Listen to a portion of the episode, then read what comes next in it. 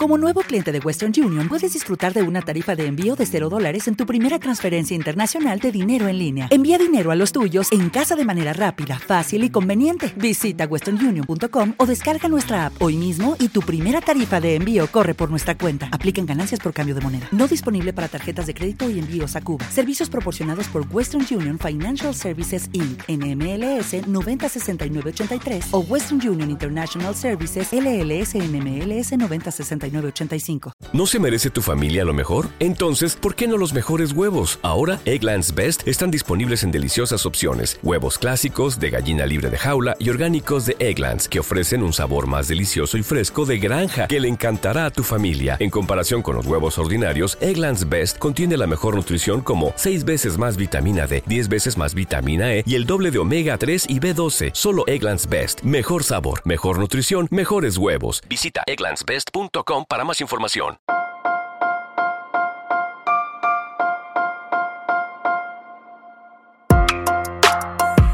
Buenos días, Madre Esfera. Buenos días, Madre Esfera, con Mónica de la Fuente. Una, tres, dos, uno.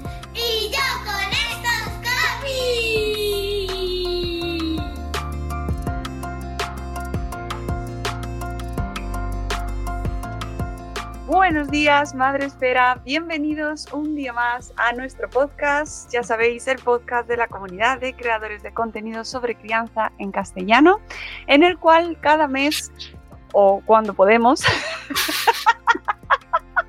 que hay que hacer caso a la vida, tiene señales, pues eh, nos acercamos eh, a traeros los lanzamientos más recientes del cómic infantil y juvenil propuestas que podéis ir apuntando para ahora o para cuando se pueda, ¿vale? No queremos crear necesidades más allá de vuestras posibilidades, pero sí recomendaros cositas majas, porque luego nos preguntáis, madre espera, madre espera, eh, estas barbas, estas barbas, mm, recomiéndome cómics de, para mi hijo de 3 años, para mi, hijo de 8, para mi hija de 10, pues tenéis programitas aquí para, para echar una buena temporada. Y hoy volvemos con novedades del mes de octubre, si no me equivoco, con mi amigo, compañero, querido, estimado y sin barba, eh, Sem Campón de Y yo con estas barbas. ¿Qué tal? ¿Cómo estás? ¿En cuánto tiempo? ¿Qué tal? Por favor.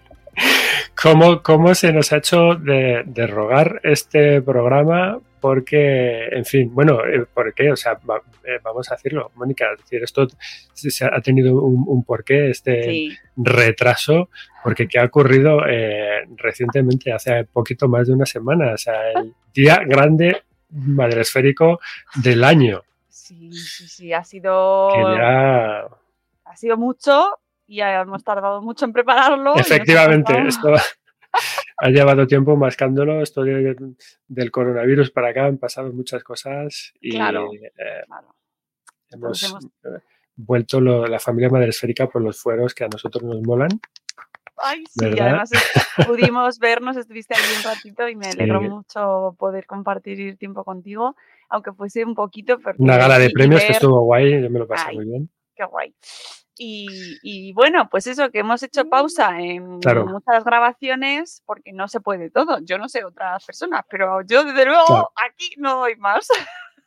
Pero aquí estamos, aquí estamos de vuelta, que es lo importante, y con, las, con los deberes hechos y, por supuesto, trayendo lo que eh, corresponde. Teníamos pendiente hacer el programa de las novedades de octubre y aquí lo vamos a traer. Y además, que es que han venido un millón de novedades. Octubre ha sido un, un mes que de repente es como, eh, hay más de, de una treintena de novedades Ostras. en octubre. Tela. Antes Así de que nos, nada. eh, des paso a las novedades, eh, sí que quiero eh, de- dedicar este programa y además lo habíamos hablado tú y yo. eh, Tiene dedicatoria especial el programa de hoy, Jo. efectivamente. Con toda la tristeza del mundo, el shock eh, que todavía no he salido, eh, no me lo puedo creer y no lo asimilo aún. Y cuando me acuerdo Em, me duele inmensamente la pérdida de nuestro amigo hematocrítico, Miguel López, que es que no me lo puedo creer, no me lo puedo creer. Pues así estamos todos, yo creo.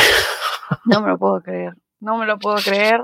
Es una pérdida inmensa, inmensa. Eh, es que de verdad no estamos todos, yo creo que todos conmocionados por, por esta noticia y no sé, creo que tenemos pocas palabras para expresar eh, la pérdida que supone para todos, ¿no? Para la comunidad de Twitter donde él vivía eh, y donde yo le conocí y, por toda su labor como escritor infantil y juvenil y para adultos y como persona, porque era un amor. Es que, ese es el tema, o sea, más allá de, la figura tuitera que era, ¿vale? Eh, para mí el, pilar que este, que este hombre ha sido es en, y lo tuiteé ayer, que este tío, o sea, hematocrítico, para mí resulta un, o sea, este sí que es un patrimonio español, pero del, del bueno, bueno, bueno, o sea, patrimonio de, o sea, marca España de, la buena, de la que sentirte orgullosa. Eh, comprobamos lamentablemente eh, con, la, con la pandemia que la infancia, eh, vamos a decirlo sin, sin tapujos, está en la mierda. La infancia son los, los niños niños y las niñas de ese país son los últimos monos. ¿Por qué? Pues esto, pues porque no solo, solo, de, solo demandan. ¿Vale? Lo vimos con, pues, con el tema de los parques, bueno, no, no, es el tema ¿no? del programa.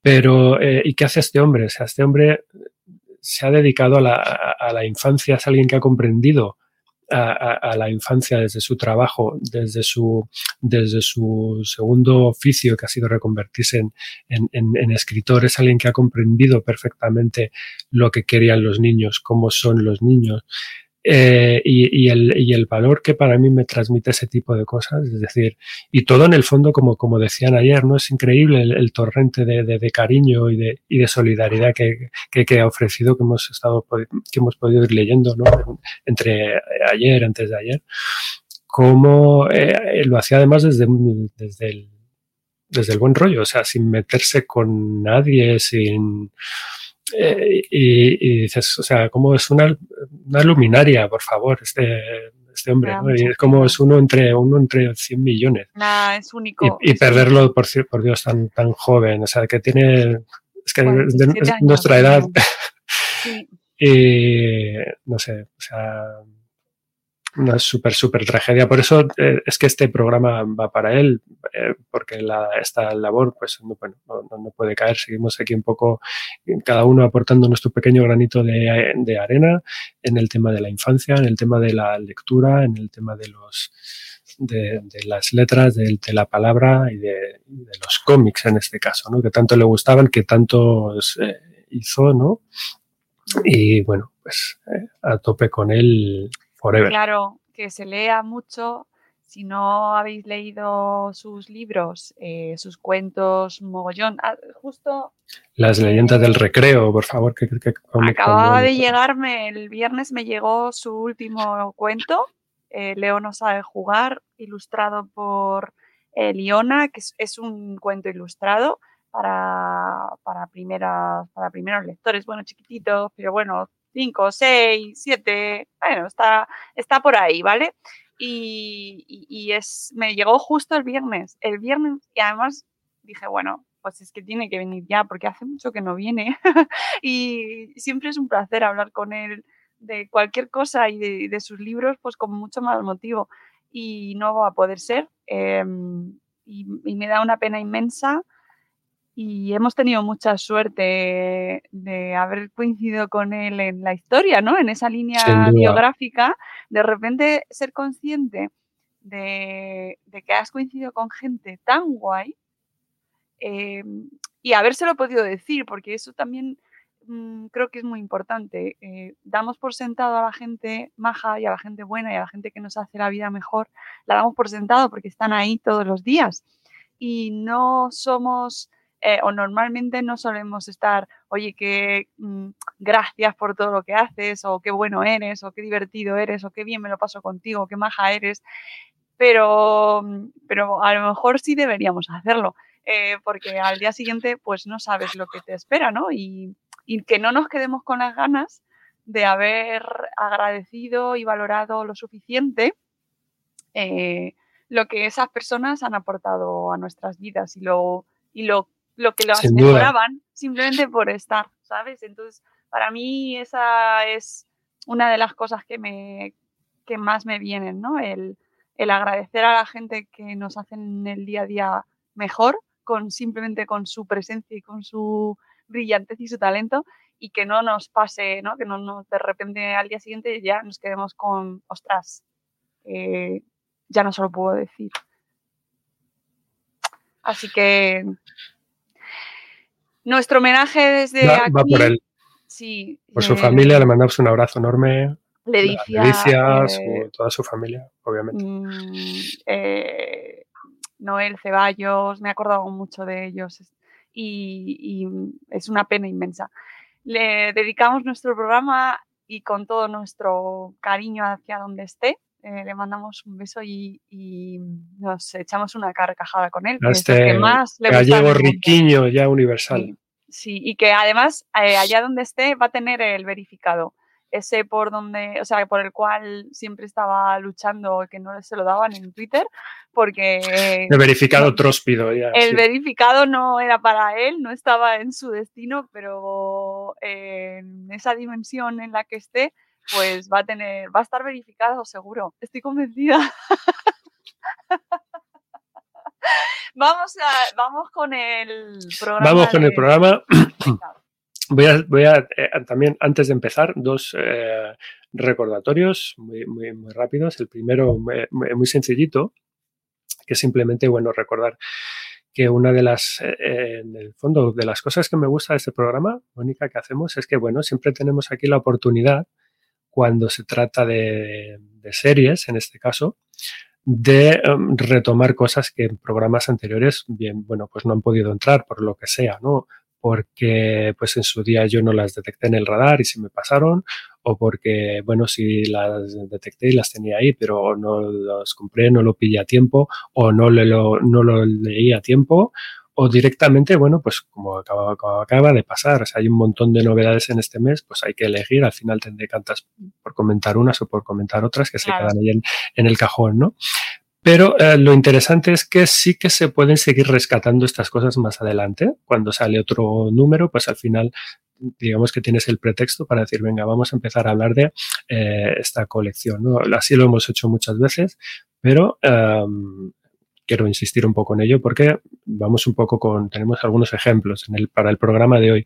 Y el segundo friendly reminder del programa es que, por supuesto, os invitamos de nuevo a pasar a todos y a todas por el post que hacemos en cada programa que se cuelga en la web de Madresfera.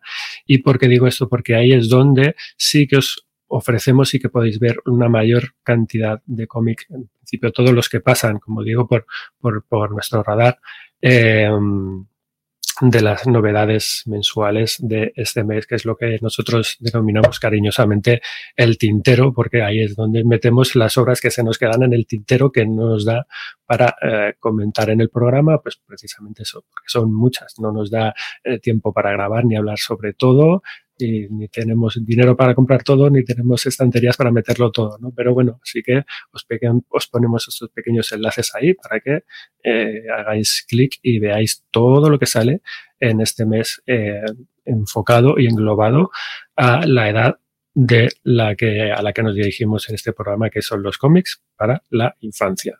Prox 12 años más menos uno arriba abajo. Muy bien, pues Ala, eh, te doy paso, eh, yo me retiro de la imagen y ahí empiezas a, a traer una mandanga buena. A, a, traeros la mandanga buena, pues vamos a empezar. La primera recomendación de la mañana, vamos rápidamente.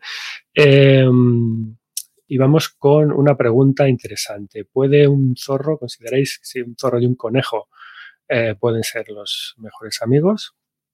Ya os respondo yo que sí, ¿vale? Y esto es zorro y eh, conejo número 3, celebración. Un cómic de astronave recomendado para lectores y lectoras, niños y niñas a partir de 6 añitos, ¿Quién nos trae Zorro y Conejo? Eso es una obra de Beth Ferry en el guion eh, y de Gergely Dudas en el dibujo. Alba Pagán en la traducción. Esto es un cartoné de los buenos, de los de Astronave, 96 páginas por 17 euros. Zorro y Conejo, tercer volumen de la colección. ¿Vale? Bueno, Zorro y Conejo, celebración. ¿De qué va esto? Pues lo vendo muy rápidamente. Bueno, Zorro y Conejo, ¿quiénes son? Estos son los protas de, la, de esta historia. Son dos amigos, son muy colegas y eh, viven ahí en su, en su bosque, en su campo, y mm, no solo son ellos dos amigos, sino que obviamente son un grupito, tienen más amigos todavía, como el señor Gorrión. El señor Gorrión es un amigo de ellos y resulta que es su cumpleaños. Es el cumpleaños del señor Gorrión, aquí lo tenéis en el centro de la, de la portada, su gorrito de cumpleaños.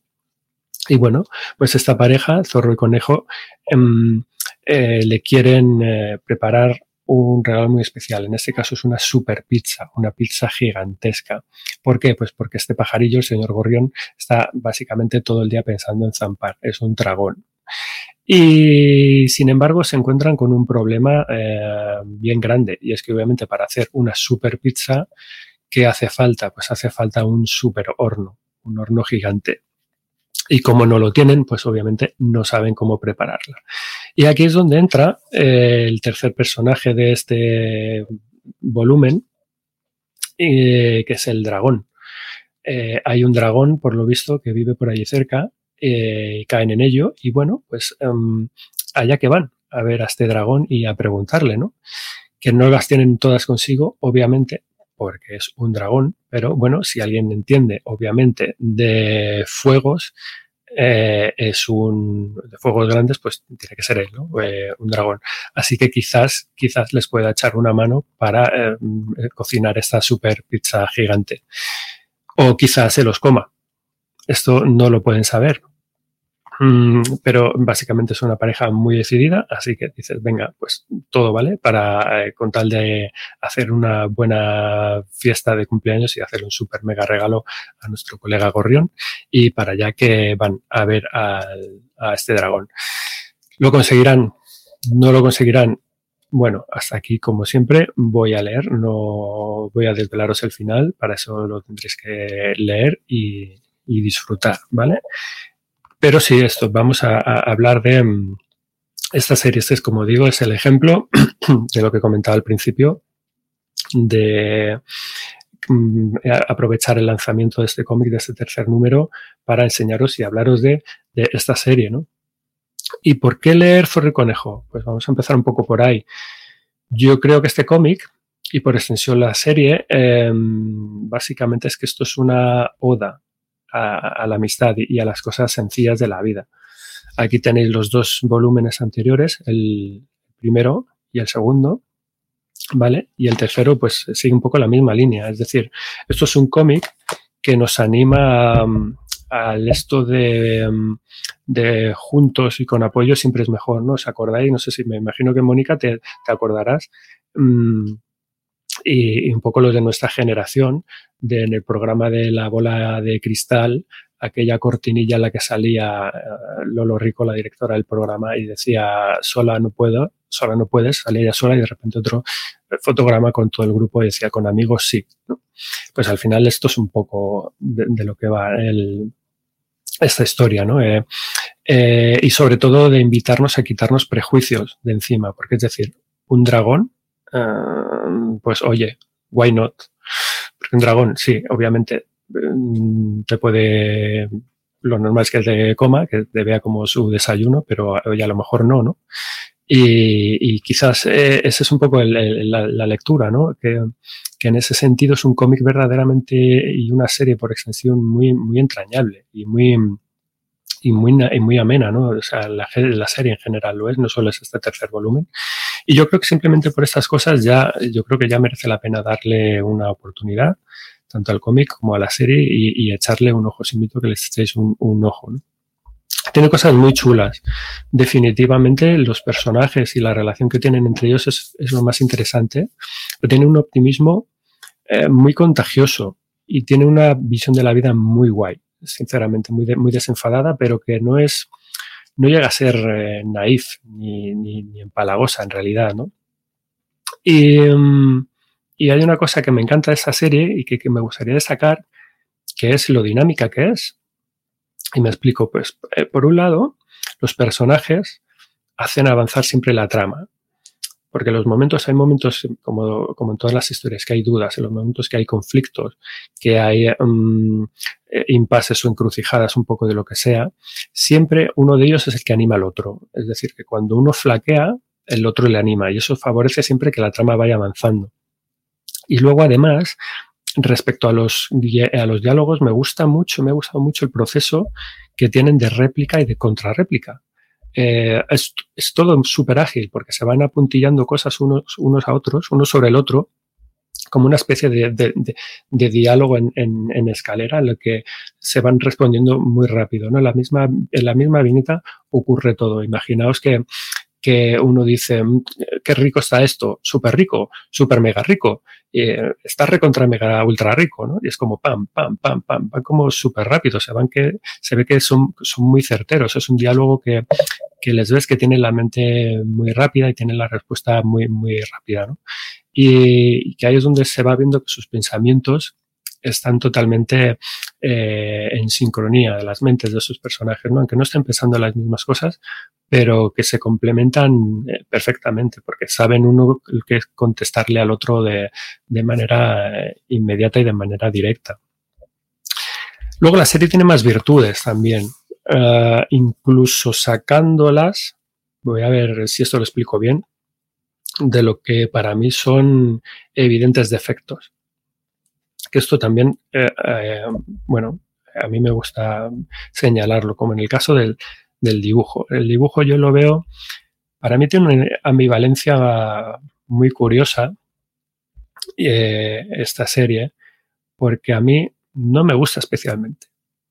Y, y, lo quiero decir, ¿no? Yo creo que sinceramente no es un buen dibujo. Los personajes muchas veces parecen unos tentetiesos, tal y como están dibujados, con los bracitos muy, muy de alambre, ¿no? Por su diseño, um, por el propio acabado de la niña, quizás el hieratismo que muchas veces presentan, como digo, ¿vale? Um, pero bueno, quiero decir, esto también pueden ser obviamente gustos, manías mías. Eh, estar encantado de que, de que os guste a los demás, que eso es lo, es lo suyo. Pero um, lo que realmente importa y es con lo que quiero que os quedéis, es que pese a lo que estoy diciendo, el dibujo en sí sí que funciona muy bien para la historia que están contando. y hace que, um, que, todo funcione, que, la historia funcione pues eh, perfectamente, o sea, como un reloj suizo. Este cómic funciona muy, muy, muy, muy bien. Y por eso digo que esto es una virtud. Para mí, eh, esto hay que reconocerlo. Um, o sea, que al final, sin ser bueno, no es una obra en la cual el dibujo eh, haga que se te rechace la lectura. Más bien es, en, es casi al contrario, ¿no? Y es algo que a mí eh, me gusta y sí que lo valoro de manera positiva, porque no muchas veces ocurre. Hay otro tipo de publicaciones con otro tipo de, de dibujos que dices, esto no, no, no hay por dónde cogerlo, no me directamente pues te echa para atrás, ¿no? Y, y, no te lo terminas de leer. A mí el dibujo no es algo que me conquiste, pero eh, sí que admito que funciona muy bien para lo que está contando y que consigue eh, atraparme y engancharme de, de igual manera, ¿no?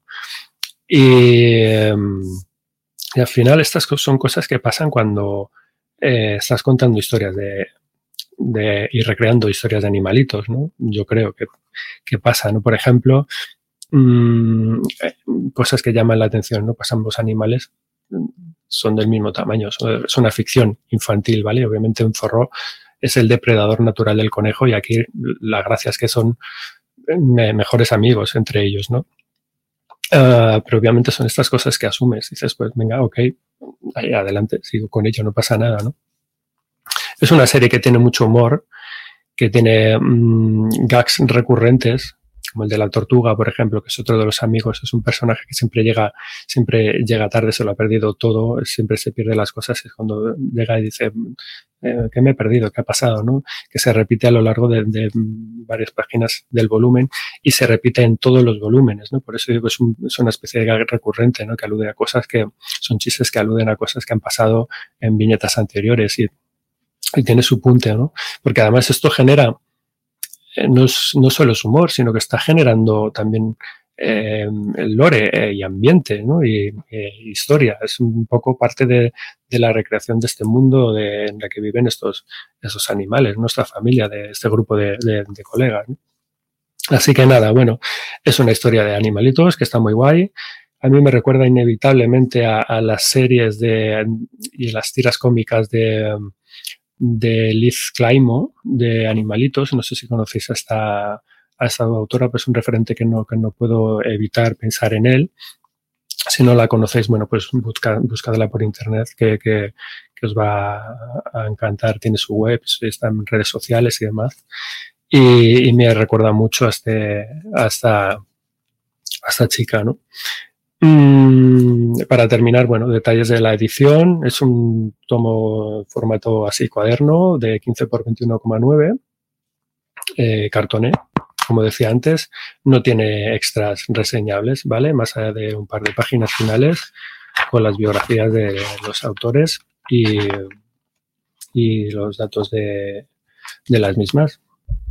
Bueno, la primera recomendación entonces de la mañana, zorro y conejo. Ya tenéis tres volúmenes en el mercado, en las tiendas, y el tercero es la eh, novedad de octubre.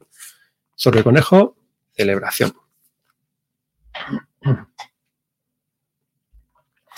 Vamos a por el segundo y os voy a comentar que uh, vamos a ir con un gato, con un robot y con misterios de ciencia ficción clásica.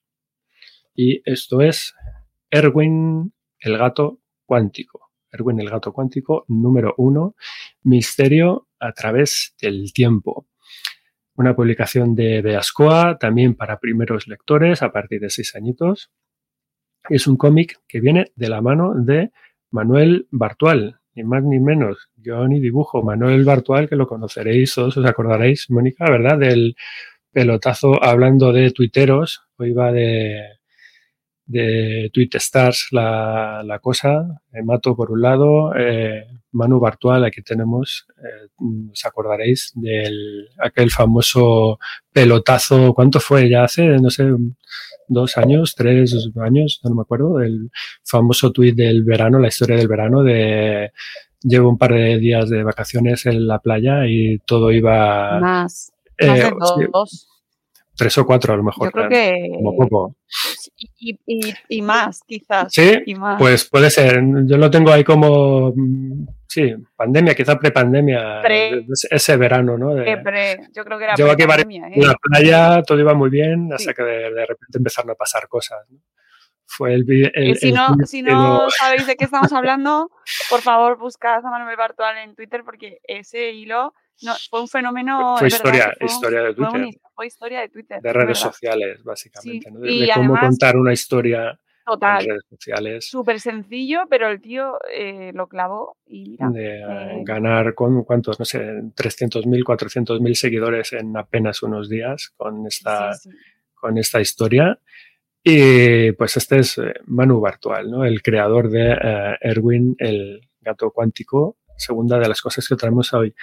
Cartoné, 96 páginas por 19,95, ¿vale? ¿Qué es, eh, o qué nos cuentan en Erwin, el gato cuántico, misterio a través del tiempo? Bueno, Erwin, este gatito de aquí, de la portada, este de aquí, pues es un gato muy especial. Y es que, como él mismo se presenta, es un gato cuántico. ¿Y qué significa esto? ¿Qué es esto de un gato cuántico? Pues es un gato que puede hacer un montón de cosas.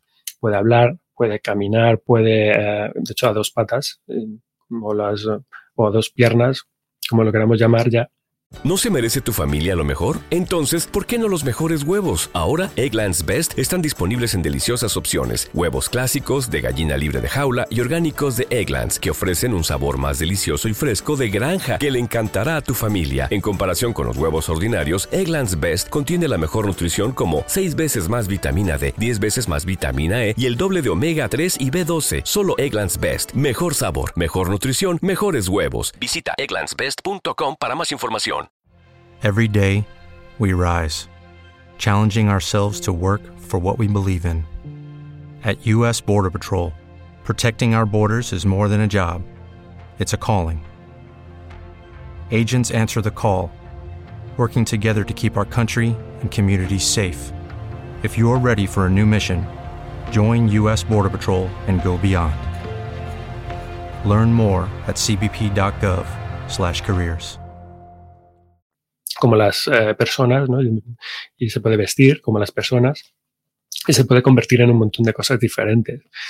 eh, en otros animales, un poco casi en, lo que quiera. Y tiene un mejor amigo, que es este robot que se llama Marvin, y que es otro robot, otro personaje que también puede hacer un montón de cosas eh, flipantes y sorprendentes, como mm, viajar en el tiempo o teletransportarse. Y precisamente este es el tipo de cosas que van a tener que hacer en esta primera aventura en la que tienen que salvar a la ciudad donde viven, que es Biotopía. Mm, De los eh, pérfidos planes del malvado eh, Doctor Rufián, que es el villano de turno de esta historia.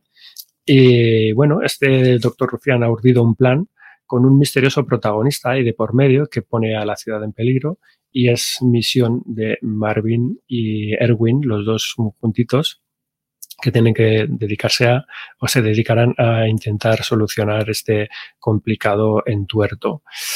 ¿Lograrán salvar Biotopía? Mm, lo mismo, pues tendréis que cogerlo y tendréis que, leerlo. Mm, cosas a comentar ya de este cómic.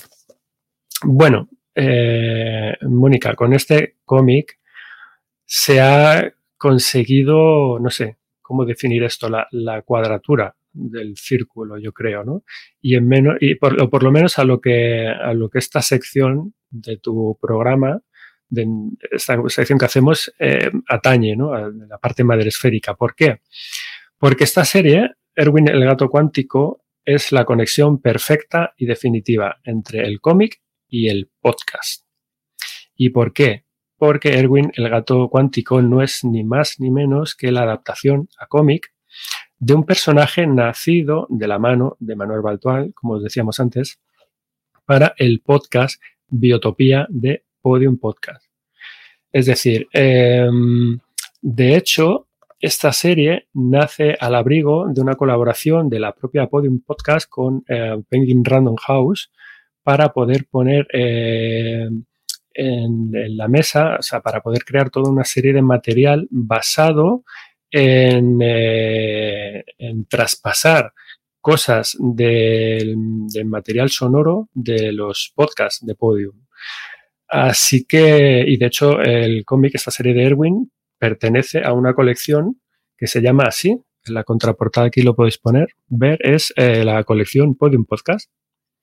Así que fijaos, eh, fijaos la movida, ¿no? A mí esto, bueno, pues me ha, el que se haya conseguido este tipo de cosas, me sigue volando un poquito la cabeza, sinceramente, ¿no? Sabiendo de dónde viene el, podcasting de los últimos años para acá, pero que en el fondo tiene toda su lógica, la lógica del mundo. De hecho, viendo el desarrollo, cómo viene la curva ascendente de la popularidad del, del podcasting, el que eh, surjan productos de, de este tipo, mmm, bueno, eh, yo creo que, que era una, algo que estaba ahí y que estaba cantado que antes o después tendría que pasar, ¿no?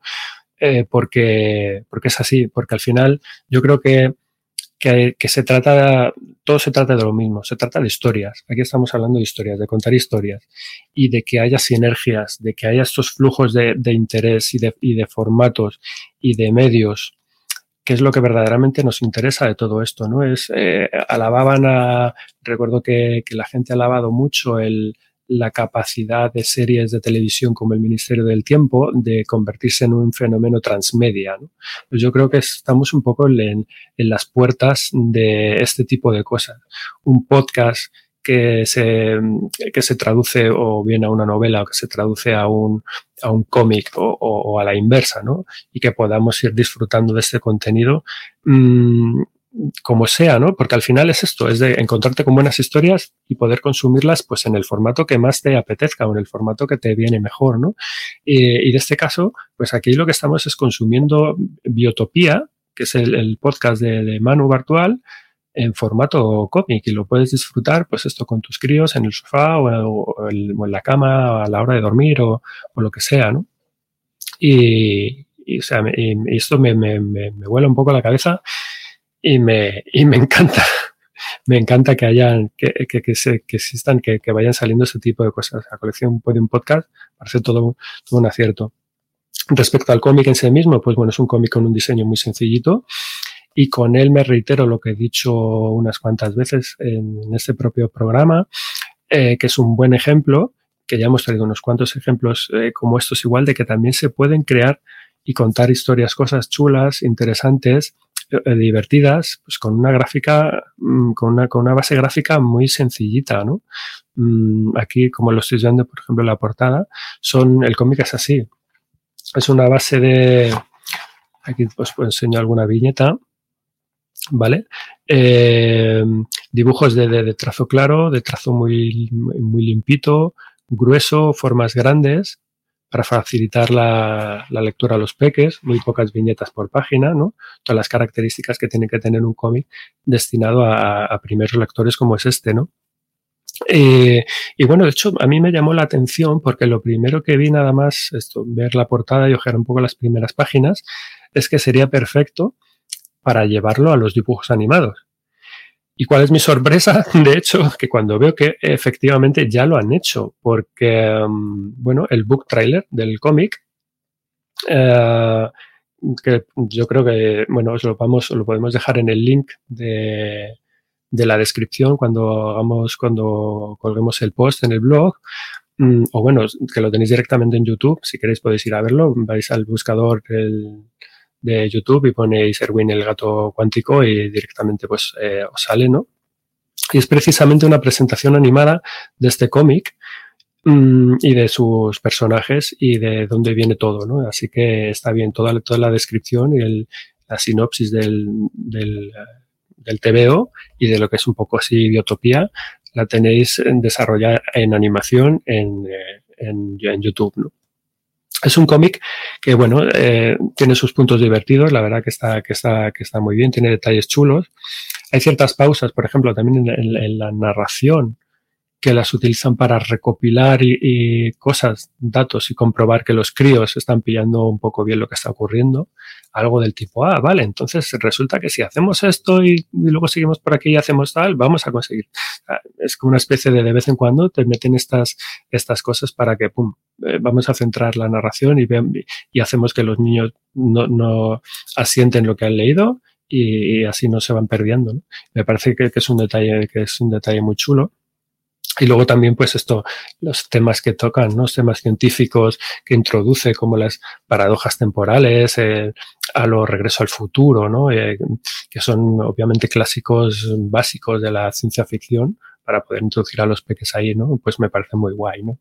Letras mayúsculas, tamaño grande, eh, para facilitar también la lectura a los peques, como decía antes, eh, poquitas viñetas por página, es decir, bueno, eh, un perfecto TVO para primeros lectores, para meterte ahí. Chapó por esta iniciativa de, como decía antes, de Penguin, de, de Podium, de Manu Artual, a la gente implicada en crear esta, esto y por eso, que vengan muchas más, ¿no?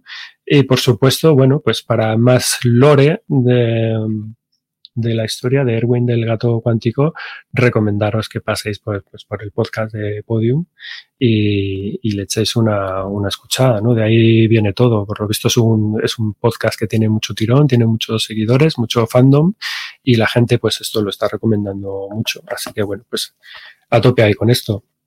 Detalles de la edición. Cartonen 16,3 por 22,2 centímetros. También es un tamaño parecido al anterior que hemos, del que hemos hablado. No tiene extras tampoco reseñables.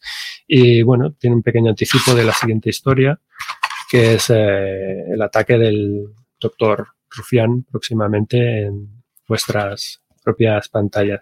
Así que nada, yo estuve la presentación el otro día, eh, me llevé ya una eh, eh, dedicatoria del propio Manu para mi hijo y, guay, o sea, a tope con Erwin, el gato cuántico, segunda de las recomendaciones de hoy. Vamos ya con la tercera. Y bueno, vamos a presentaros a un nuevo superhéroe, un nuevo, bueno, no superhéroe, es un héroe a secas, ¿no? Eh, intergaláctico, que se abre camino entre las viñetas, pues a qué, como a, a base de martillazo limpio.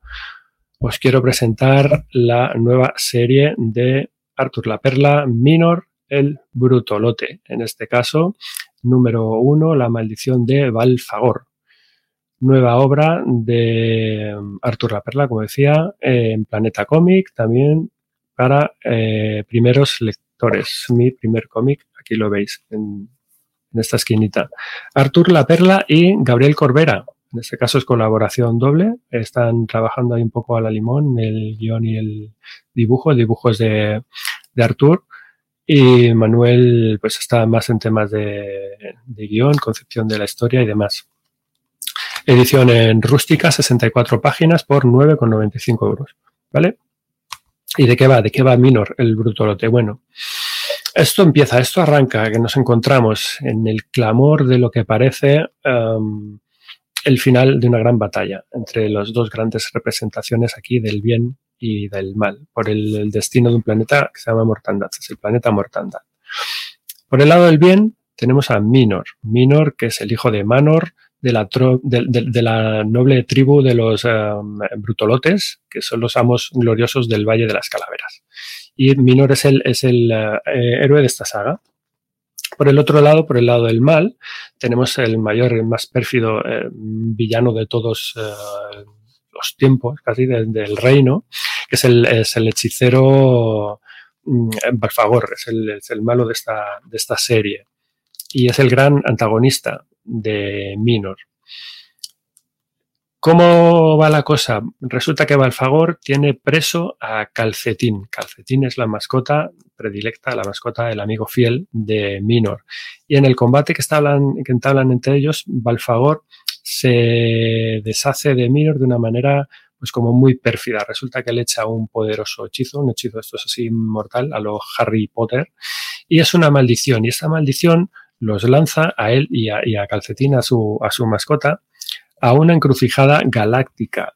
Mm, ¿Qué quiero decir? Esto es una especie de, portal dimensional, mmm, para que os hagáis una idea, que le lanza al vacío y que le va a obligar a ir vagando pues, por el continuo espacio-tiempo ahí entre mundos y dimensiones diferentes por el fin de los tiempos, ¿no? Haciendo que se pierda ahí por el cosmos infinito y ya está, a tomar por saco, me quito el problema de, de Minor y puedo gobernar mi mundo, mi país, a mi antojo.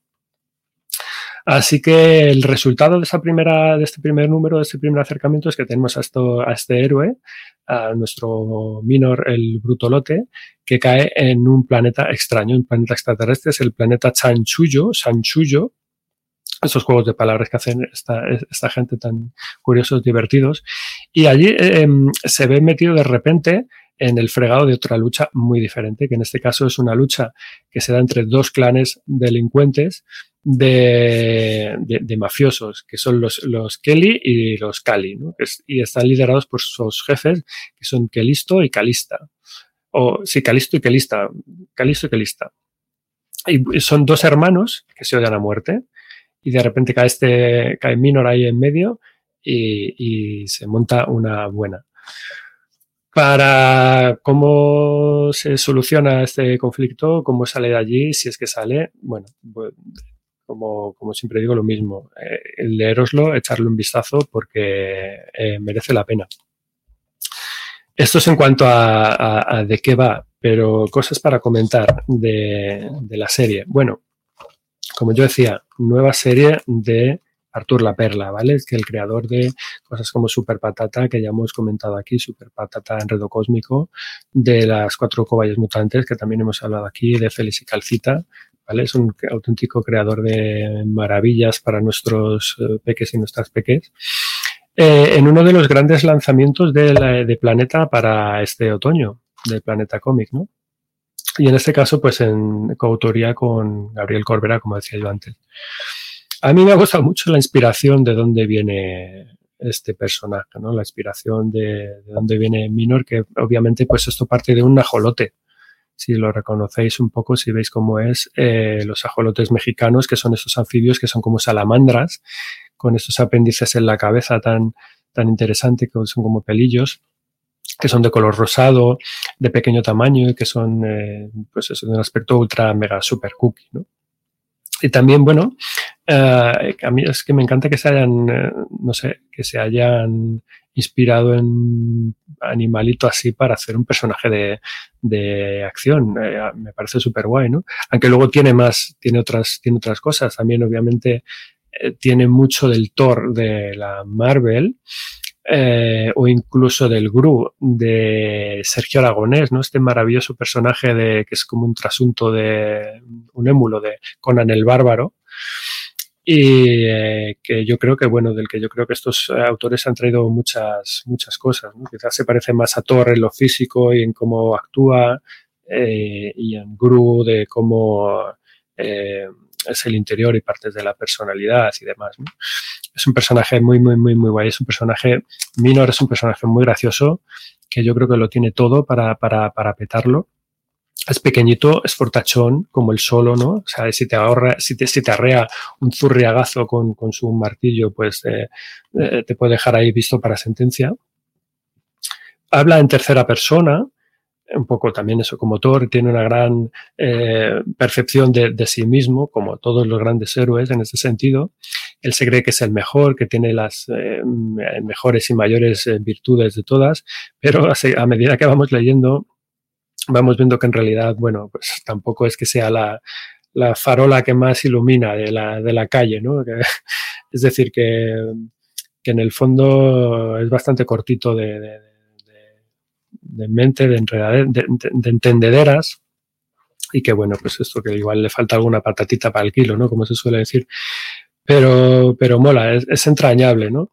Yo, no sé, eh, hay una de las cosas que más me han llamado la atención de este cómic, por ejemplo, hablando de, eh, y entrando en más en, fregado, es que um, aquí te plantean un universo que es una mezcolanza de, de géneros, que podría parecer un poco extraña, o de supuestos géneros, lo voy a poner entre comillas, pero que funciona muy bien. ¿Y por qué digo esto? Porque a mí lo que me resulta interesante eh, es por qué no romper esta, efectivamente, esta barrera de, géneros, ya sea el fantástico, ya sea la ciencia ficción, ya sea el género eh, noir de novela negra, lo que sea, ¿no? Sin mayores cortapisas ni, ni problemas, ni, corsés autoimpuestos, ¿no? Porque yo creo que los críos no tienen esta sensación de temática, ¿no? Como, como algo tan cerrado como sí que lo podemos tener algunos de los, algunos eh, adultos, ¿no? Pues entre los cuales muchas veces me suelo incluir yo mismo.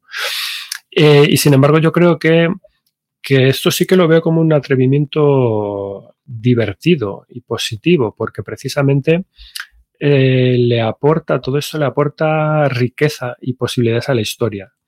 Es decir, que a mí, como a lo mejor, a lo mejor como lector adulto, me puede dar una sensación al principio de leerlo, decir, eh, oye, un momento, eh, creía que estaba en una historia de fantasía, eh, épica de batallas entre bárbaros, magos y demás en un entorno más o menos eh, fantástico o medieval y de repente me has transformado a la página siguiente, me has llevado a una obra de ciencia ficción con unos matones de, de barrio al estilo, esto me ha llevado a super patata enredo cósmico eh, de una página a otra, ¿no? Y bueno, como dice el meme, and I think uh, that is beautiful, porque, no sé, eh, genial.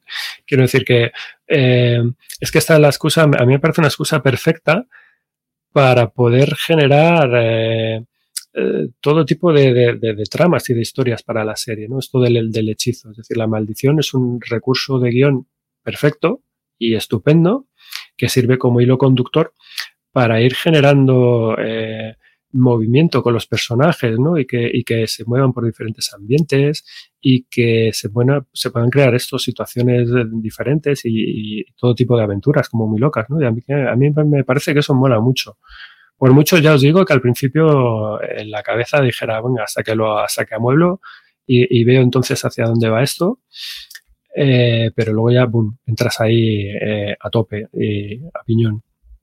Así que nada, eh, bueno, esto es un ejemplo más de serie para primeros lectores, que está muy bien, lectura rápida, muy entretenido, que ya, por supuesto, mm, como son, como ya es casi marca de la casa, nace en su primer mes de lanzamiento con ración doble para la puesta en escena ¿no? en, las, en las tiendas. Es decir, que a la vez que ha salido Minor el Brutolote 1, Maldición de Balfagor, tienes Minor el Brutolote el azote Zud, con las dos obras aquí del tirón. E incluso más, el tercer número de la serie ya está preparado y ha salido también en noviembre. Recordemos, estas son novedades de octubre, pues en noviembre ya tenéis el eh, Minor el Brutolote número 3. Así que bueno, eh, aquí se las van, van que se las pelan con, con, esta serie, ¿no? Así que bueno, tenemos ración doble, casi triple ya en noviembre, si os pasáis por la tienda, de eh, Arthur La Perla Comics 100%, marca de la casa, con el que vais a poder disfrutar un montón y pasaroslo estupendamente. Los detalles de la edición, pues un poco los... Eh, es una edición similar a las cosas que hay en Mamut, ¿no? A Super Patata, es decir, son tamaño de 19 por 25,7, no tiene extras eh, reseñables y a un precio pues muy competitivo. Nuevo eh, héroe galáctico Minor, el brutolote de Planeta Comic, irá por él porque está guay. Y a los críos le va a encantar críos y no tan críos. Eh, más cosas, más cosas. Vamos, vamos volando. Vamos ahora, voy a presentaros una serie que um, va de una niña que para aprender sobre las cosas del mundo que le rodea, literalmente se transmuta en ellas. Y quiero hablaros de este cómic aquí, de esta serie de aquí, las metamorfosis de Selma. En este caso es el número 2, titulado Vida Abuela. Y esto es un cómic de los amigos y amigas de Liana Editorial y es un cómic recomendado para edades a partir de los 7 añitos. Subimos ahí un pequeño escaloncito, ¿vale? ¿Quién nos trae las metamorfosis de Selma? Vida Abuela. Pues esto es una obra de Martin Balscheit en el guion y de Anne Becker en el dibujo. Nuria Molines Galarza es quien traduce este cómic. Cartoné, ¿vale? 88 páginas por 17,95. ¿Y de qué va esto? ¿De qué va eh, esta historia de Selma, vida abuela? Bueno, pues eh, Selma básicamente, igual os hablo también de, la, serie, eh, en general es una niña pequeña que tiene una curiosidad por, por las cosas muy evidente. Y además de tener esa curiosidad, como todos los niños, eso es algo inherente a los niños, sí que tiene una curiosa habilidad, que es la capacidad de intercambiarse físicamente por otra persona o por otro ser vivo. Y en este caso, en este segundo volumen, aquí arranca la historia cuando la vemos eh, saliendo de compras con su padre, está de compras con su papá, y la niña empieza a interactuar con un abuelete gruñón. Es el típico eh, viejales, por no decir otra cosa, de parque, eh, quejica, eh, gruñón, mm, el típico abuelo vinagre que está despodricando todo el rato de todos y de todo. Y claro, la niña ve este personaje, eh, a este abuelo, eh, y quiere entender, ¿no? Quiere, quiere entender por qué este hombre es tan gruñón, quiere saber si es que acaso te vuelves así de agrio eh, cuando te haces mayor o, porque qué es lo que pasa, ¿no? Porque su padre no es así, el padre de, esta niña no es así, de hecho el padre también le tiene, ah, ya está aquí el abuelo este aquí dando por saco, ¿no? Mm, y eso que obviamente para los niños pequeños, todos los adultos o todos los mayores somos ya unos viejos de por sí, ¿no? Pero bueno, um, se pone con las mismas, uh, con un intercambio de pareceres con, con, este hombre, ¿no? Están, se ponen en una conversación de, bueno, soy así porque es lo que me ha enseñado la vida. Pues espero no, no, no acabar siendo como tú, eh, ya te llegará ya. Y la otra dice, bueno, pues para nada, no, no voy a ser así. Y el otro, eh, si te pusieras en mi pie, bla, bla, bla. Y bueno, efectivamente, dicho y hecho, esta, esta, niña se pica eh, y... Um, y es lo que os digo, eh, ella intercambia, en ese momento intercambia su, su cuerpo con, con, el de él, él intercambia su cuerpo con el de ella, se mete en el cuerpo de ella y se van cada uno por un lado. ¿Cuál es el resultado al final que da este intercambio? Pues obviamente que ella va aprendiendo qué se siente en el cuerpo de él, se mete en el cuerpo de él y va aprendiendo qué es lo que es vivir en el cuerpo y en la vida de este anciano. Y por otro lado, el anciano vuelve a ir recordando cómo es volver a ser un niño desde ese lado bueno del, del asunto, ¿no? Y esto es eh, vida abuela, para ver cómo termina, cómo se desarrolla un poco todo. Eh, nada como cogerlo y leerlo, que es a lo que os invito. Cosas para comentar de, de esta serie. Bueno, como os decía antes, como os decía al principio, pues esto es otra serie que tenemos al programa, que es la de las metamorfosis de Selma eh, que venimos a descubriros un poco eh, después de que el primer número, ese que tengo aquí en la mano, Vida Perra, pues bueno, este no es llegar a entrar en su día en el menú del programa que sacamos en el mes de su lanzamiento, hacía como cosa de un año, pero que es una serie que yo la tenía ahí ya en, el, en la recámara, que no se me ha quedado en el olvido y que pues eso precisamente con el lanzamiento de Vida Abuela pues eh, he querido volver a, a rescatarlas para hablaros de, de estos dos cómics y de esta serie. ¿no? Y es que es decir, eh, por Dios, por Dios, por Dios, ¿quién no ha soñado alguna vez de niño o de niña? Esto hay, ser sinceros, todos y todas, ¿vale? O de adulto, que lo mismo me da, eh, el poder hacer lo mismo que hace aquí esta pequeña Selma. Eh, esto de, bueno, de cambiarte por otro, por otra persona o por otra cosa, aunque sea por un ratito, un día o lo que sea, ¿no? Para querer saber qué es lo que se siente desde el otro lado. Esto yo creo que lo hemos hecho todos y todas, ¿no? Y en el fondo este es el, el este es el quid de, de, todo el meollo, ¿no? Eh, y también es un poco el primer punto quizás por donde comentar las cosas, eh, las curiosidades de esta serie, ¿no? Que en el fondo mmm, aquí no se nos dice nunca eh, cómo, la, cómo Selma, cómo esta niña es capaz de hacer este tipo de cosas, de dónde viene este don tan especial que tiene, ¿no? Y en el fondo es que lo, lo bueno es que no hace falta, nos, no necesitamos explicarlo o que nos lo expliquen, ¿no? Esto si fuera la Marvel Comics, pues esto, bueno, Selma sería una mutante y la meterían a la escuela de Xavier, de los X-Men y ya está, y sería una, una, especie de superheroína o algo así, ¿no? Pero bueno, eh, aquí no hace falta nada de todo esto, ¿no? Aceptas la premisa simplemente y ya está, se intercambia con la gente. En Vida Perra, en el primer, en el primer eh, volumen de la colección, esto iba de, miedo, de miedos y, y, la fobia de Selma hacia los, hacia los perros. ¿no? Yo es algo que veo en mi casa perfectamente porque lo tengo, bueno, totalmente reflejado en mi, hijo pequeño, la mayor no, pero el pequeño sí, eh, por ejemplo, o en otra de mis sobrinas, ¿no? Que no puede, no puede con los perros, no puede, de hecho, con casi cualquier bicho que se le ponga ahí un poco eh, por delante, por inofensivo que sea. Um, y la historia trata de esto, sobre cómo ella se transforma en un perro, al que eh, pilla por la calle, se intercambia con él y bueno, ella hace, eso hace que ella cambie y empieza a aprender, bueno, sobre los comportamientos de este animal, cómo, cómo hace, cómo vive, cuáles son sus necesidades físicas, sus necesidades eh, fisiológicas, el entorno afectivo del animal, ¿no? Oh, oh. ¿Necesitas ayuda? En O'Reilly Auto Parts te ayudamos. ¿Necesitas algún consejo? Te aconsejamos. Nuestros profesionales en autopartes están siempre disponibles para ayudarte a encontrar lo que necesites. Excelente servicio al cliente es solo una de las ventajas que ofrece O'Reilly Auto Parts. Los profesionales en autopartes. Oh, oh, oh,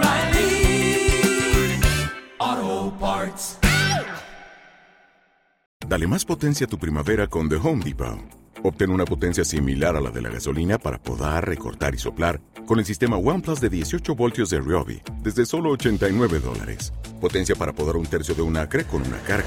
Potencia para recortar el césped que dura hasta dos horas. Y fuerza de soplado de 110 millas por hora. Todo con una batería intercambiable. Llévate el sistema inalámbrico OnePlus de 18 voltios de Ryobi. Solo en The Home Depot. Haces más. Logras más. Y eso es Vida Perras, el primer volumen de la colección que está muy bien. Y en este segundo volumen, como os acabo de hablar, bueno, ya sabes un poco por dónde van los derroteros, en este caso, con los, con los señores mayores. ¿Y por qué hace todo esto, eh, Selma? Bueno, como os he dicho, es básicamente pues para que aprendas y que comprendas primero, bueno, pues bien, antes de juzgar eh, a plomo a quien sea o a lo que sea. Porque es que básicamente es esto, porque al fin y al cabo, el entendimiento la comprensión, el conocimiento de primera mano de algo, pues yo creo que son eh, la llave que abre esta puerta, que abre la, puerta mental, donde tenemos ahí un poco enjaulados y, a recaudo eh, todos nuestros prejuicios, mm, yo diría, ¿no? Eh, y, no, hay, no hay nada más liberador, diría, para la mente y para el espíritu que dar pues un buen uso a esta llave, ¿no? Y abrir esta cancela de par en par, pues para que todo aquello salga pitando y, se ventile un poco la, azotea, ¿no? De cosas que, no deben estar ahí, ¿no? Que es un poco lo que necesitamos todos y, todas, ¿no? Liberarnos de, prejuicios que nos eh, atenazan, que nos bloquean y que en el fondo no son eh, eh, un paradigma de la realidad real que nos, que nos enfrentamos. No estamos ahí acotados en nuestra pequeña parcelita, de ahí no nos movemos y lo que necesitamos es, oye, conocimiento para comprender la tarta en su globalidad, no solo nuestra pequeña porción donde estamos ahí eh, agarrados. Y, y, esto es un poco de lo que hay, ¿no? Es, es, esta parte de, de, investigación que tiene la, la, protagonista tan inherente, que es un, es un juego en el, en el fondo, ¿no? Simplemente es una niña que, que trata de saber, básicamente, de, saciar, quiere saciar su curiosidad, eh, en realidad. Y, esto me recuerda a lo que decía eh, pues, eh, Nuria Pérez en su podcast, también volviendo un poco al mundillo podcast de Gabinete de Curiosidades, ¿no? Esa, la, la coletilla que dejaba en cada programa, que es, bueno, que si nos quitan la curiosidad, ¿qué nos queda? ¿no? Al final, eh, la curiosidad de los niños es algo totalmente inherente, van unidos totalmente de la mano y por favor que sea así siempre. Y lo suyo es no perderlas al paso de la adultez, tampoco perder eso, ¿no? Ser curiosos siempre. Eso es, es uno de los grandes motivos por los que me gusta a mí mucho esta colección. Más motivos por los que me gusta esta colección. Pues en este caso, en, Vida Abuela, aquí están tocando otros temas, ¿no? Tocan el tema de las relaciones familiares, que obviamente pues las relaciones familiares siempre son complicadas. Nos habla de la mm, soledad de la tercera edad, que también es todo un temazo. Mm, aquí, bueno, los autores hacen muy bien esto de conectar, yo creo, con estos dos mundos, ¿no? El mundo infantil, el mundo de los abuelos. Aquí lo está, está mm, realmente bien tratado, yo, yo creo. O sea, me parece que, que funciona que funciona bastante bien. Y,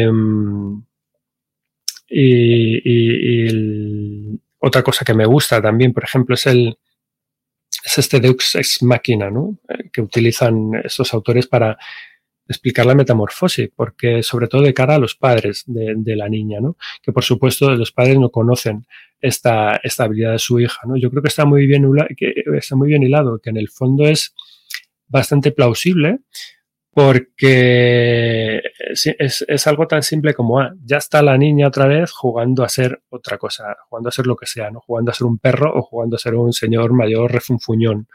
Eh, así que bueno, va, venga, pues ahora que sigue el rollo hasta que se canse, ¿no? Es que es algo muy de padres, o sea, es que es algo muy de, muy de juego, ¿no? Y, luego está el tema de volver a, a, sacar em, el, el, encontrarse eso sí que lo veo, eh, está un poco eh, de truco de trilero, porque el poder de esta niña funciona con la, con la mirada de, ojo a ojo, ¿no? Así que digamos que las historias em, empiezan y terminan de la misma manera, encontrándose con la persona o el ser al que se intercambia, tanto al principio de la obra para intercambiarse como al final del volumen para volver a cambiarse, ¿no? Y, y funciona así, pero bueno, que está, está ahí eh, bien hecho y bien, y bien pillado, ¿no? Y sin duda, bueno, eh, eh, antes de terminar, básicamente, la palabra que define esta colección es empatía, sin duda, yo creo, en toda la amplitud del término, porque esta historia, en el fondo, estas historias van justo de eso, van de ponerte literalmente en el, lugar de otro. Y, y, además es que te lo cuentan. Es decir, la madre de, de Selma se lo dice varias veces. Se lo dice, bueno, hay que ponerse en su lugar, ponte en su lugar, siempre es útil ponerse la piel de los demás. Mm, eh, esto, eh, incluso ella misma lo repite mentalmente cuando antes de hacer el intercambio, ¿no? Se pone así lo, los deditos en las sienes y dice, mm, solo tengo que ponerme en tu lugar, solo tengo que ponerme en tu lugar. Y de repente, plan, eh, se, se, efectúa el, el, intercambio, ¿no? Es decir, que incide mucho sobre el tema de la empatía en cada, en cada volumen. No sé si quizás demasiado, que al final los críos tampoco son tontos, es decir, no necesitas posiblemente no necesitarían que les machaquen tanto, que les refuercen tanto ese mensaje, porque con el propio desarrollo de, la, historia ya, ya, se dan cuenta que es lo que está ocurriendo, ¿no? Trata de ponerte en lugar de, se trata de ponerte en el lugar de, de la otra persona, ¿no? Pero básicamente este es el, este es el, el melón de, de esta serie, ¿no? El dibujo, para terminar ya con esto, también, bueno, también me ha gustado mucho, también es otro dibujo sencillito, muy efectivo, muy expresivo, que te saca la sonrisa casi sin proponértelo. Y bueno, no sé, está muy bien narrado, la verdad, sobre todo es un poco por eso, eh, que es una, es una serie, es, una, es un cómic que funciona muy, muy, muy bien. Eh, muy entretenido, sinceramente, eh, muy recomendable y que, bueno, se lee pues eh, muy placenteramente. Al final es lo que estamos un poco buscando, todos y todas, ¿no? Para nosotros y para, por supuesto, para los propios, para los propios críos. Como detalles de la edición, 17 por 23, cartoné, como decía, y como detalles, pues bueno, un par de páginas ilustradas que están eh, al final con los personajes principales y con los autores y luego hay otro detalle que mola mucho, que es como una especie de doble página final a modo de, de viñeta divertida de epílogo, que es algo con lo que terminan de, de redondear, por así decirlo, la, la, historia, ¿no? Es que es un detalle muy chulo que funciona así como una especie de, como si fuera una especie de, de escena postcrédito de, de una peli, ¿no? Pues lo mismo. Dejas ahí el, la, la puntillita para terminar de, pum, de redondear la, la historia y está guay tiene unas interiores de cubierta muy, muy bonitos, una edición muy guay, muy cuidada. Y esto es las metamorfosis de Selma, otra de las recomendaciones que hacemos para eh, este mes de octubre. Recordaros a todos y a todas que um, esto lo seguís teniendo por mucho que sean novedades de octubre, estamos casi a finales de noviembre pero que vais a vuestras tiendas habituales y los tenéis todos ahí en las estanterías, así que están deseando que vayáis, que busquéis, que buceéis y pedírselo a vuestro librero o librera de turno o pedirlo en vuestra biblioteca de barrio, lo que sea. El caso es que conozcáis novedades, las más recientes. Seguimos, seguimos. Vamos con otra historia súper chula. Bueno, nunca le pusieron a, a nadie que yo sepa, unos deberes como los que te cuentan en nuestra siguiente historia. Y esto es eh, Pico, fijaos que te veo tan bonito, eh, Pico Pico y el espantoso calamar gigante de Indochina. Toma ya, ahí es nada, ¿vale? Cómic de Astiberri que nos traen los amigos amigas de Astiberri también a partir de siete años. Fijaos qué teazo tan guay.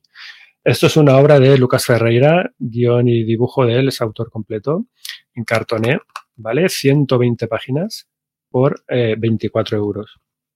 ¿Y de qué va? ¿De qué va esto de Pico Pico, el espantoso gigante calamar eh, de Indochina? Bueno, pues es una historia de piratas. Y en esta historia nos encontramos con una familia de piratas que vive en un sitio conocido como la Isla Imposible.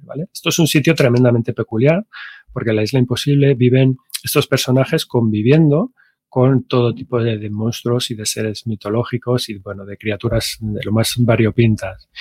Y eh, en la que además, pues como toda buena isla pirata, hay un eh, tesoro escondido, albergado en su interior, un pedazo de tesoro que es un súper diamante enorme, ¿no?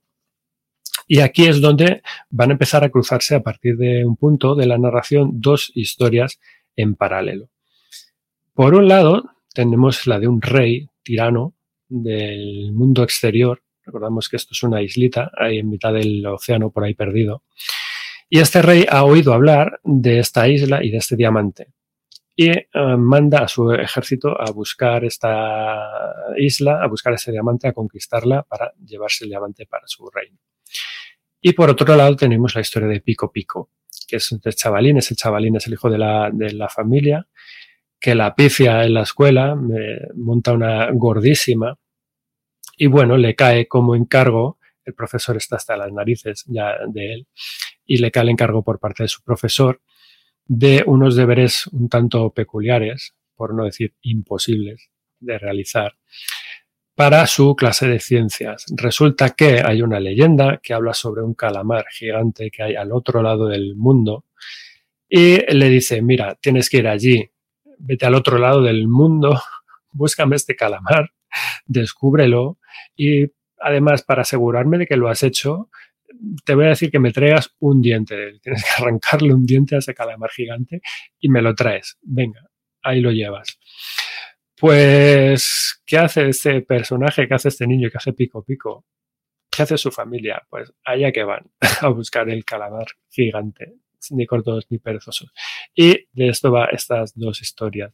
Tenemos a este ejército, tenemos a la familia que se va por ahí de viaje, que eh, obviamente el hecho de cómo acaba la cosa, por un lado, por otro lado, ya no os lo voy a contar, os invito a que lo leáis para descubrirlo.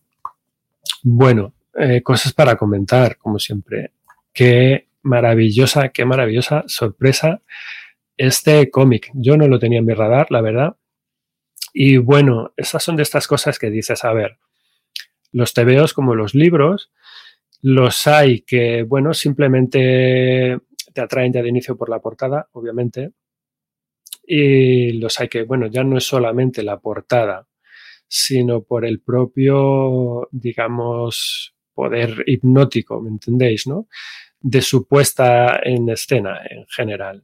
Eh, y a través de qué? Pues a través de la edición, obviamente, de la edición en sí, del impacto que te puede producir la portada, la imagen de su portada o de la contra, lógicamente, eh, o de algún añadido que te ofrezcan, pues estas fajas con información adicional, o simplemente de lo sugerente del título de una obra, ¿no? Son todos estos motivos que hacen que al final uno te arrimes a la estantería y digas, mm, ¿qué es esto, no?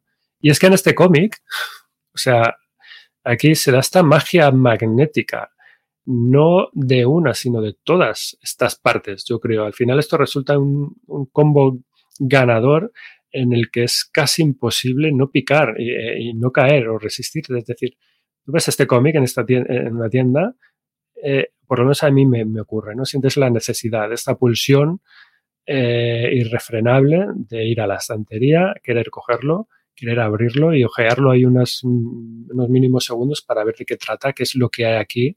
Eh, y, que se encierra esto, ¿no? Así que obviamente, bueno, pues de buenas a primeras se hace difícil no apostar por algo como esto y no llevártelo a casa ahí del tirón. Porque es que a simple vista, o sea, es que es muy bonito. Y, de hecho, estas promesas de cosas hermosas, de, derroche de originalidad que te ofrece la, portada, de, aventuras que se intuyen aquí, luego es que se ven efectivamente refrendadas dentro. Y, al final, pues, pues es que es lo guay, ¿no? Y, es que para empezar, por ejemplo, el, entorno, la ambientación de esta historia, de dónde se mueve todo, mm, es muy fantasiosa. A mí me ha recordado de manera muy directa al País de Nunca Jamás o incluso al País de las Maravillas de la Alicia de Luis Carroll. O sea, tiene este, para que os hagáis un poco una idea, ¿no? Tiene este aroma, tiene este aroma por todas partes. Luego me parece muy interesante también las cuestiones que, arrojan aquí, ¿no? O sea, obviamente la imaginación es algo muy poderoso, la valentía también, son dos ingredientes que están aquí eh, imbuidos a tope, más que, más allá del fundamental, que es aquello de, de nadie le dijo que hacer aquello era imposible y por lo tanto fue y lo hizo, eh, que es eh, un poco el motor de esa historia, ¿no? Como cuando te están un poco hartos de ti te mandan a cazar gamusinos, pues tú llegas, te vas a buscar gamusinos y de repente te vuelves a casa con unos cuantos debajo del brazo. Y dices, pues, ostras, ¿qué ha pasado aquí, no? Está, hay debates como, por ejemplo, te meten en algo tan básico como, como el, a ver, esto es el medio o el fin, ¿de qué va esto, no? Em, es decir, por ejemplo, la vida pirata, eh, ser un pirata, llevar una vida pirata, como en la canción de, de campamento, ¿no? De la vida pirata es la vida mejor, sin estudiar, sin trabajar, con la botella de ron. Lo habéis cantado todos y todas, ¿no? ¿Sabéis qué canción es? ¿no? El, el célebre eh, mm, poema de Espronceda, ¿no? De la canción del pirata Espronceda. Bueno, pues eh, la, vida pirata, ¿no? De, de surcar mares, de amasar tesoros, ¿es un medio para algo o es un fin en sí mismo? Porque eso, por ejemplo, está ahí, ¿no? Y extrapolarlo un poco a lo que quieras por no hablar de otros temas principales también que también van dejando por caer por aquí. También volvemos a hablar del tema de la familia, eh, de la labor educativa. O sea, el, el, profe es una pieza fundamental de, de esta obra, ¿no? El, el tema del, de, de, las clases, de la educación, es, es uno de los pilares, el, otro gran pilar de, de, la, de la obra, yo creo, ¿no?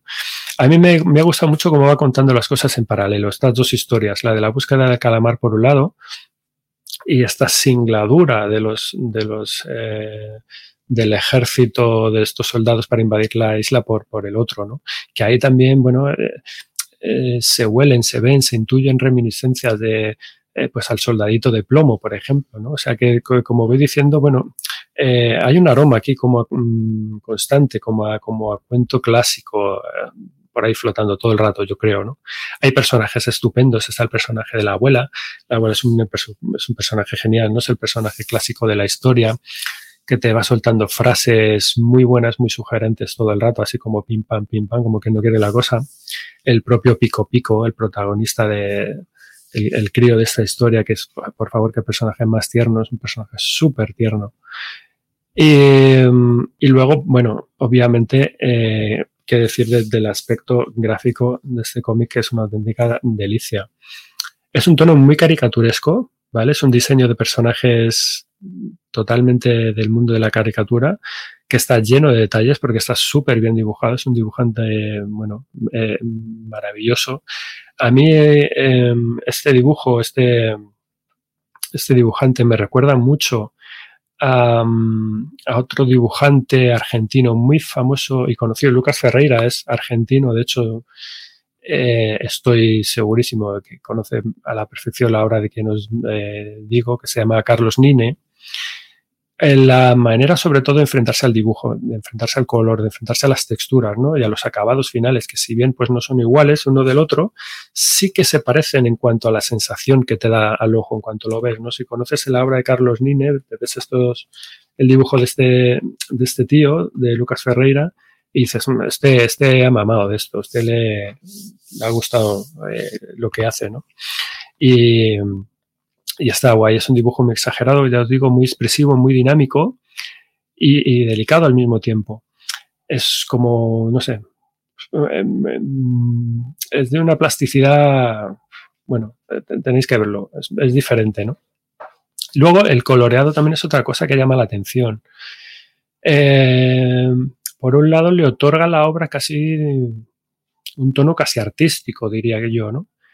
Pero bueno, hay por el lado negativo, que tampoco es un lado negativo como tal, a ver si soy capaz de explicarme, ¿no? Las paletas de colores que utiliza yo creo que le resta posibilidades, un poco bajo mi criterio, a lo que habría podido sumar al, al, al conjunto, ¿no? De haber, de haber querido acometerlo de otra manera. A mí me habría encantado ver este mundo, el mundo que plantea, eh, se plantea en esta historia con otra, con otra paleta. Pues si os fijáis, esto es básicamente colores pardos y verdes y oscuros y, ya está, ¿no? Y es todo, todo el cómic está un poco impregnado de esta, de esta tonalidad todo el rato.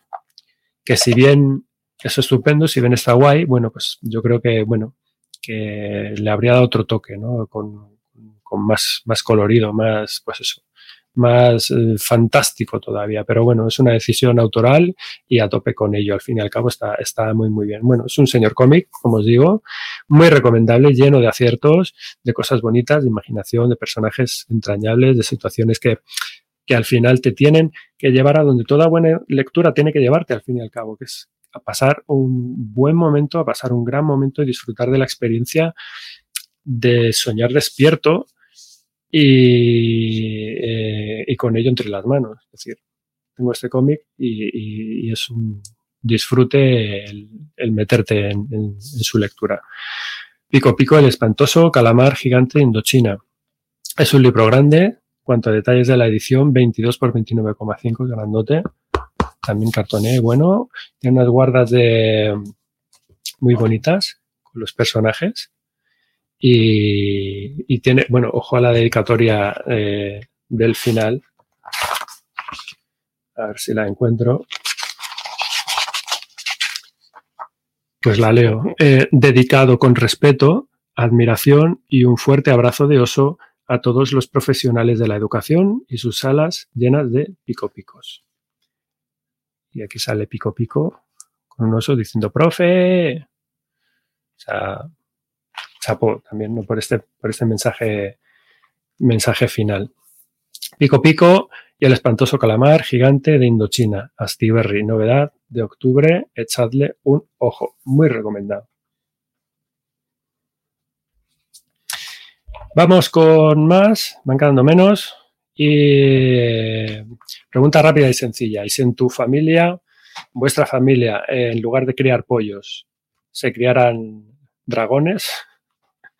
¿Cómo lo veríais? Bueno, pues esta es la premisa de la siguiente obra de, la que os quiero hablar. Los dragones de Nalsara, número uno, nueva serie, Isla de los Dragones, se titula este primer volumen.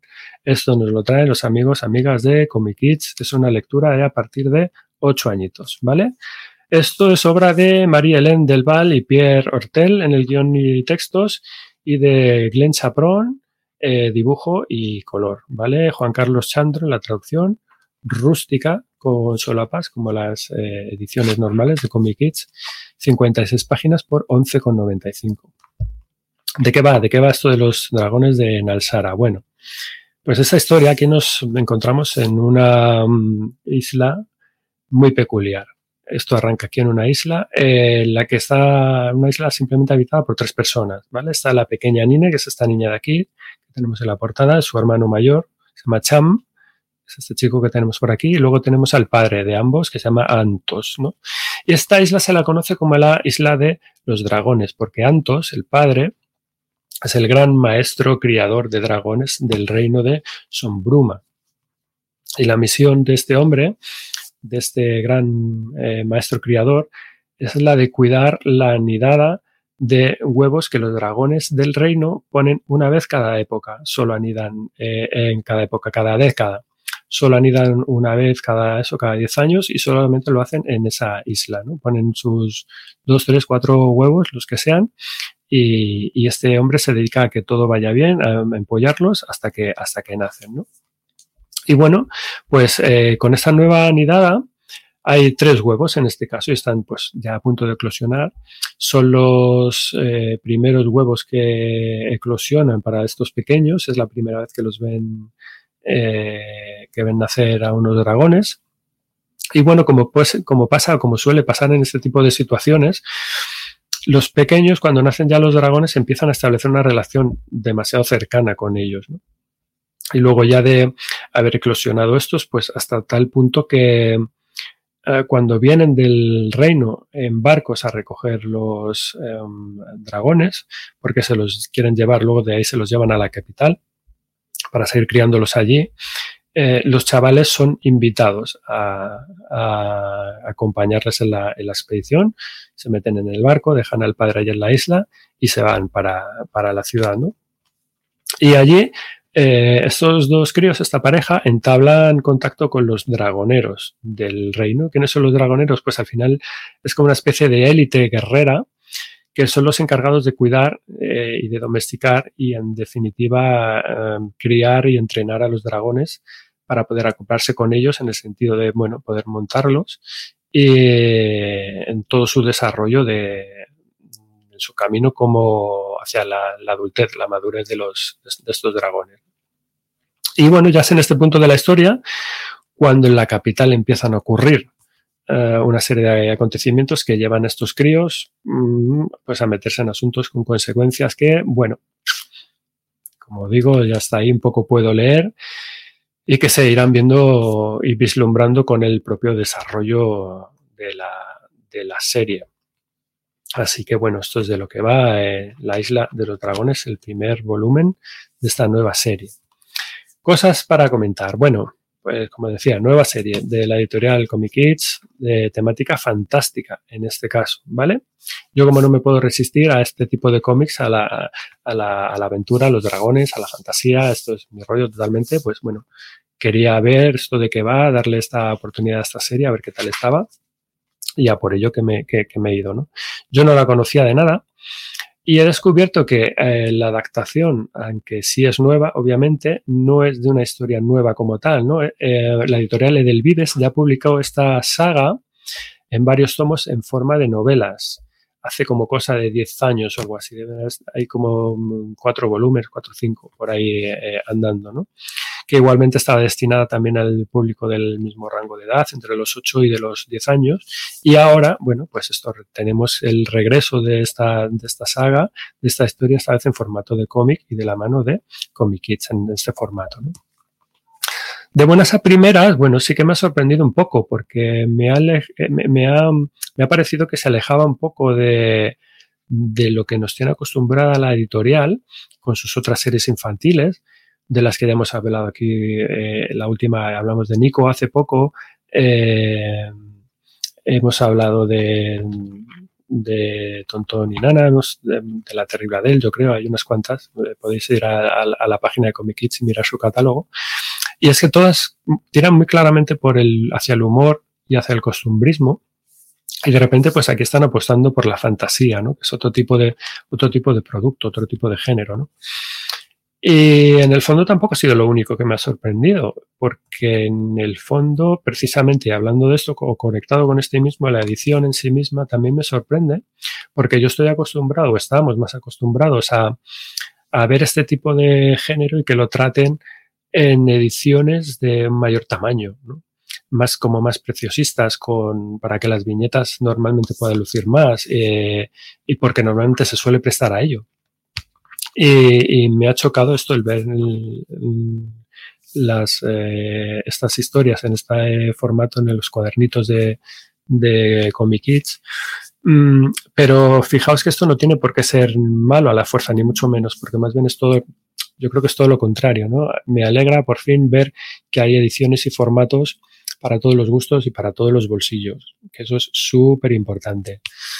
Por lo que creo que, que, que, efectivamente que sí, que también, que por qué no debe haber productos así en el, en el mercado. Y yo me alegro un montón de que cosas como estas salgan y las tengamos por aquí a mano. Respecto al cómic en, en, concreto, pues eh, yo creo que también tiene su lógica que, que, encaja en esta línea editorial, porque el, el, dibujo es muy sencillito, en el fondo tiene trazos muy sueltos, eh, hay ausencia de, en verdad, de, de, grandes fondos, de grandes detalles en sí mismos, así que el, formato le va muy bien, no, necesita tampoco tener eh, un formato como el del cómic anterior del que se, se estaba hablando, ¿no? Mm, respecto a la historia en sí misma, bueno, pues eh, a mí me ha parecido una lectura que está muy bien, eh, que no tiene demasiadas pretensiones. La verdad es una historia sencilla que parte con buenos mimbres, tiene cierto punto de misterio que resultan, la verdad, interesantes. Eh, está el tema de la madre, por ejemplo, que anda por ahí flotando, ¿no? La madre no, no la conocemos, está, nos cuentan alguna cosa sobre ellas, pero se la intuye que, que vaya a adquirir eh, importancia porque tiene pues, la, propia relación que tiene o el legado que tiene eh, los hijos respecto a las cosas de la madre, ¿no? Y bueno, leyendo este primer tomo, ese primer volumen, pues uno no puede evitar pensar en, en referencias a cosas como, como Juego de Tronos, ¿no? Eh, como, como entrenar a tu, a tu dragón, ¿no? Eh, y sin embargo, sí que hay una cosa, la resolución del, del, desarrollo, que para mí sí que se ha quedado un poquito coja. Eh, yo creo que por lo menos en el arranque de esta serie, ¿vale? A mí como lector adulto en este caso, que le echo un poco más en falta quizás algo más de chicha, sobre todo porque la sensación que el desarrollo, que, va, que, todo se desarrolla muy rápido, ¿no? Como que quizás las cosas se van precipitando mmm, demasiado, ¿no? Y a mí, pues esto me hubiera gustado un poquito más de pausa, más cocina, más ambiente, ¿no? Pero bueno, que, que eh, ok, eh, a tope también con eso. Yo quiero dárselo a mi hija, que todavía no se lo ha leído, y que, me, y que ya que me cuente. Y en cualquier caso, es un cómic, un arranque de serie que sí que te deja con ganas de, leer más, de querer seguir leyendo más, y para mí eso es lo realmente importante. Es una buena historia de amistad entre humanos, entre dragones, eh, personajes así, criaturas eh, fantásticas, en la que apenas estamos empezando a vislumbrar qué es lo que pasa, que todas las posibilidades de los niños con estos dragones están ahí, qué es lo que puede ofrecernos todo esto, ¿vale? Tiene un, buen desarrollo por delante. Yo quiero saber cómo continúa esta historia, así que eh, darle una oportunidad porque creo que merece la pena. Detalles de la edición, 16 por 20, no tiene extras tampoco, ¿no? También es un poco llamativo porque este tipo de ediciones te suele pedir siempre al principio lo, lo, típico, pues el mapa del mundo y demás, aunque sin embargo esto está muy bien solucionado de una manera bastante inteligente porque sí que lo hacen dentro de la propia historia con un mapa mundi en el que te plantean un poco eso, el mapa del, territorio. Así que al final este tipo de detalles que siempre tienes que poner en este tipo de obras está presente, aunque no sea de manera extra como suele ser un poco lo, normal. Los dragones de, de Narsara, eh, número uno, la isla de los dragones, Comic Kids, otra de las novedades que os traigo. Y vamos a ir ya terminando con la última de las lecturas que os traigo. Eh, y vamos con una obra de fantasmas, ¿vale? De fantasmas físicos y fantasmas metafóricos, con la aceptación como melón de fondo. Quiero hablaros de Frágiles, este pedazo de libro que ha editado eh, la cúpula, los amigos de la cúpula, en la colección del Brúfalo Lector.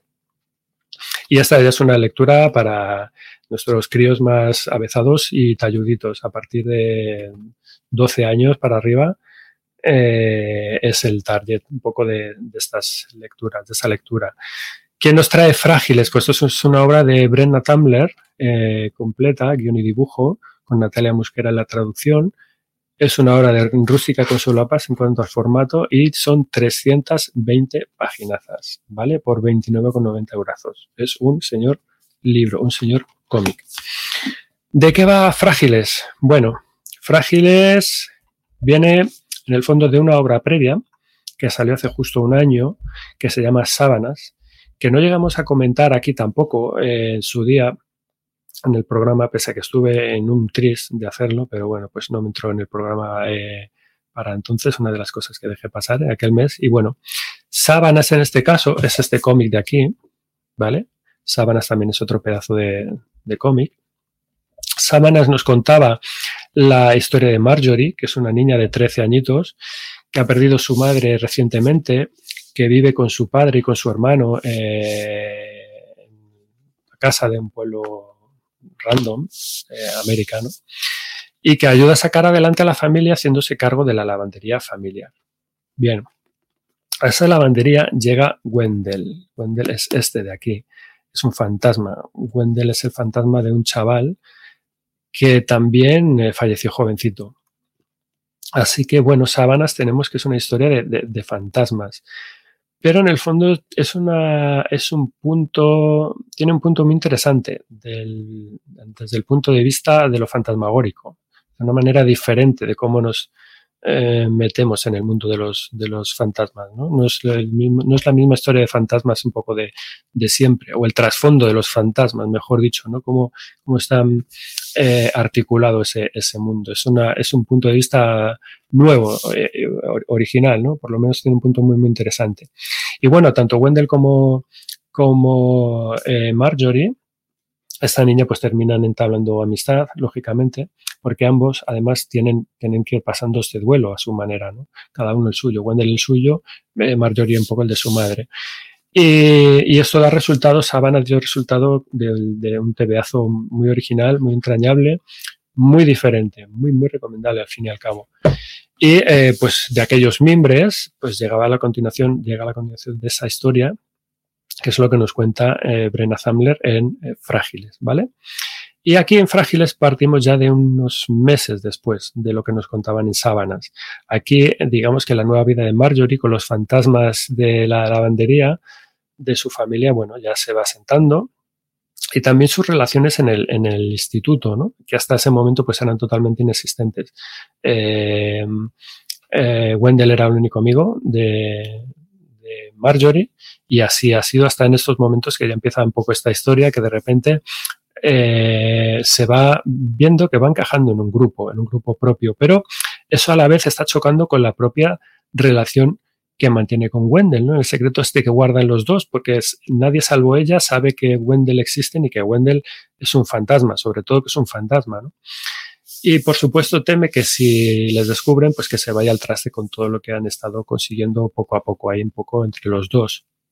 Así que eh, eso eh, hace también que poco a poco se vaya distanciando sin querer de Wendell y provoca, está provocando que su relación eh, empiece a peligrar, entre la relación entre ellas.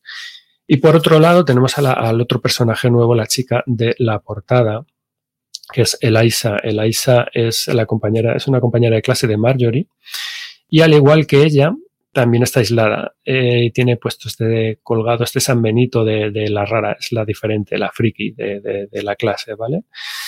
Y es aquí donde todas estas líneas van confluyendo eh, a través de, Elisa, porque Elisa parece ser, o, Elisa, ¿no? Parece desear y eh, querer ser ella misma un fantasma de verdad, una persona invisible e indetectable. Y parece que va abocada a ello irremediablemente. ¿Y por qué lo digo? Pues porque eso eh, es eh, víctima de la, de la soledad más recalcitrante de la propia, pero sobre todo de la, de la ajena. Y aquí Marjorie ve que igual que está perdiendo a Wendell por el camino de querer ser aceptada, también puede ser, eh, puede que incluso está, esté siendo y sentirse ella partícipe de lo que Eliza está sintiendo y de que se sienta como se siente. Así que, bueno, para leer cómo se desarrolla todo, cómo se interrelacionan estas dos personas, este grupo y cómo es todo este meollo, todo este caldo, eh, leeros Frágiles, porque es una lectura disfrutona, disfrutona de verdad. Muchas cosas a comentar para este cómic, pero bueno, vamos a, lo básico y a lo fundamental como decía, bueno, es la, Frágiles es la continuación de Sábanas, ¿vale? Ya lo he comentado. Mm, que si bien es, eh, son lecturas independientes, puedes entrar en Frágiles sin haber entrado en Sábanas. Yo sí que recomiendo sin duda, eh, si vais a apostar por Frágiles, empezar por Sábanas, porque así veis la historia un poco como un todo eh, en su recorrido natural, porque no pierdes, no perderías detalles de las cosas que a lo mejor aquí nos están contando, que dirías, esto, este detalle, esta frase o esta historia igual no la he pillado, porque bueno, igual tiene referencia a lo anterior, y así ya sabes de dónde viene todo y te va a facilitar mucho, mucho el, disfrute de, de, esta misma historia, ¿vale? Sabes de dónde viene Wendell, sabes todo el, el bagaje que ya se traen un poco entre los dos. Y eso es leyendo sábanas primero, ¿vale? Y bueno, pese a que he disfrutado muchísimo leyendo esta, esta, esta obra, en el fondo he, dudado en, traerla al programa, si la debía traer o no, porque bueno, no, te, no, no, os creáis que tenga todavía tan claro si un poco la edad objetiva es un poco la que buscamos en esta sección del, del podcast o no. Y me, y me explico, porque aquí hay muchas cosas que me iban gritando young adult, o sea, esto es un poco más lectura para adolescentes. ¿no? Pero bueno, al final eh, hay dos razones para que sí que os las traiga. La primera es, bueno, que como siempre decimos, este tema de middle grade o, young adult, bueno, que no dejan de ser etiquetas, etiquetas que van aproximando, ¿vale? Y van un poco colocando para saber hacia dónde tirar. Pero obviamente al final lo que cuenta es cada individuo, cada lector, cada lectora el propio bagaje que ya lleve cada uno y por supuesto pues habrá quien le cuadre estupendamente y habrá quien pues se le quede largo, ¿no? Aquí ya cada uno, padres, madres, conoces a vuestros hijos e hijas, saben más o menos por dónde vais. Lo importante es la información, aquí la tenéis y le echáis un ojo y a lo mejor os cuadra perfectamente para, para eh, vuestras familias y para vuestra casa. Así que eso por otro lado, por, otro, por un lado y por otro lado, es que yo creo que son cómics tan interesantes ambos, que es que simplemente merece la pena, sí o sí, que, que hablemos de ellos y, ya está, ¿no?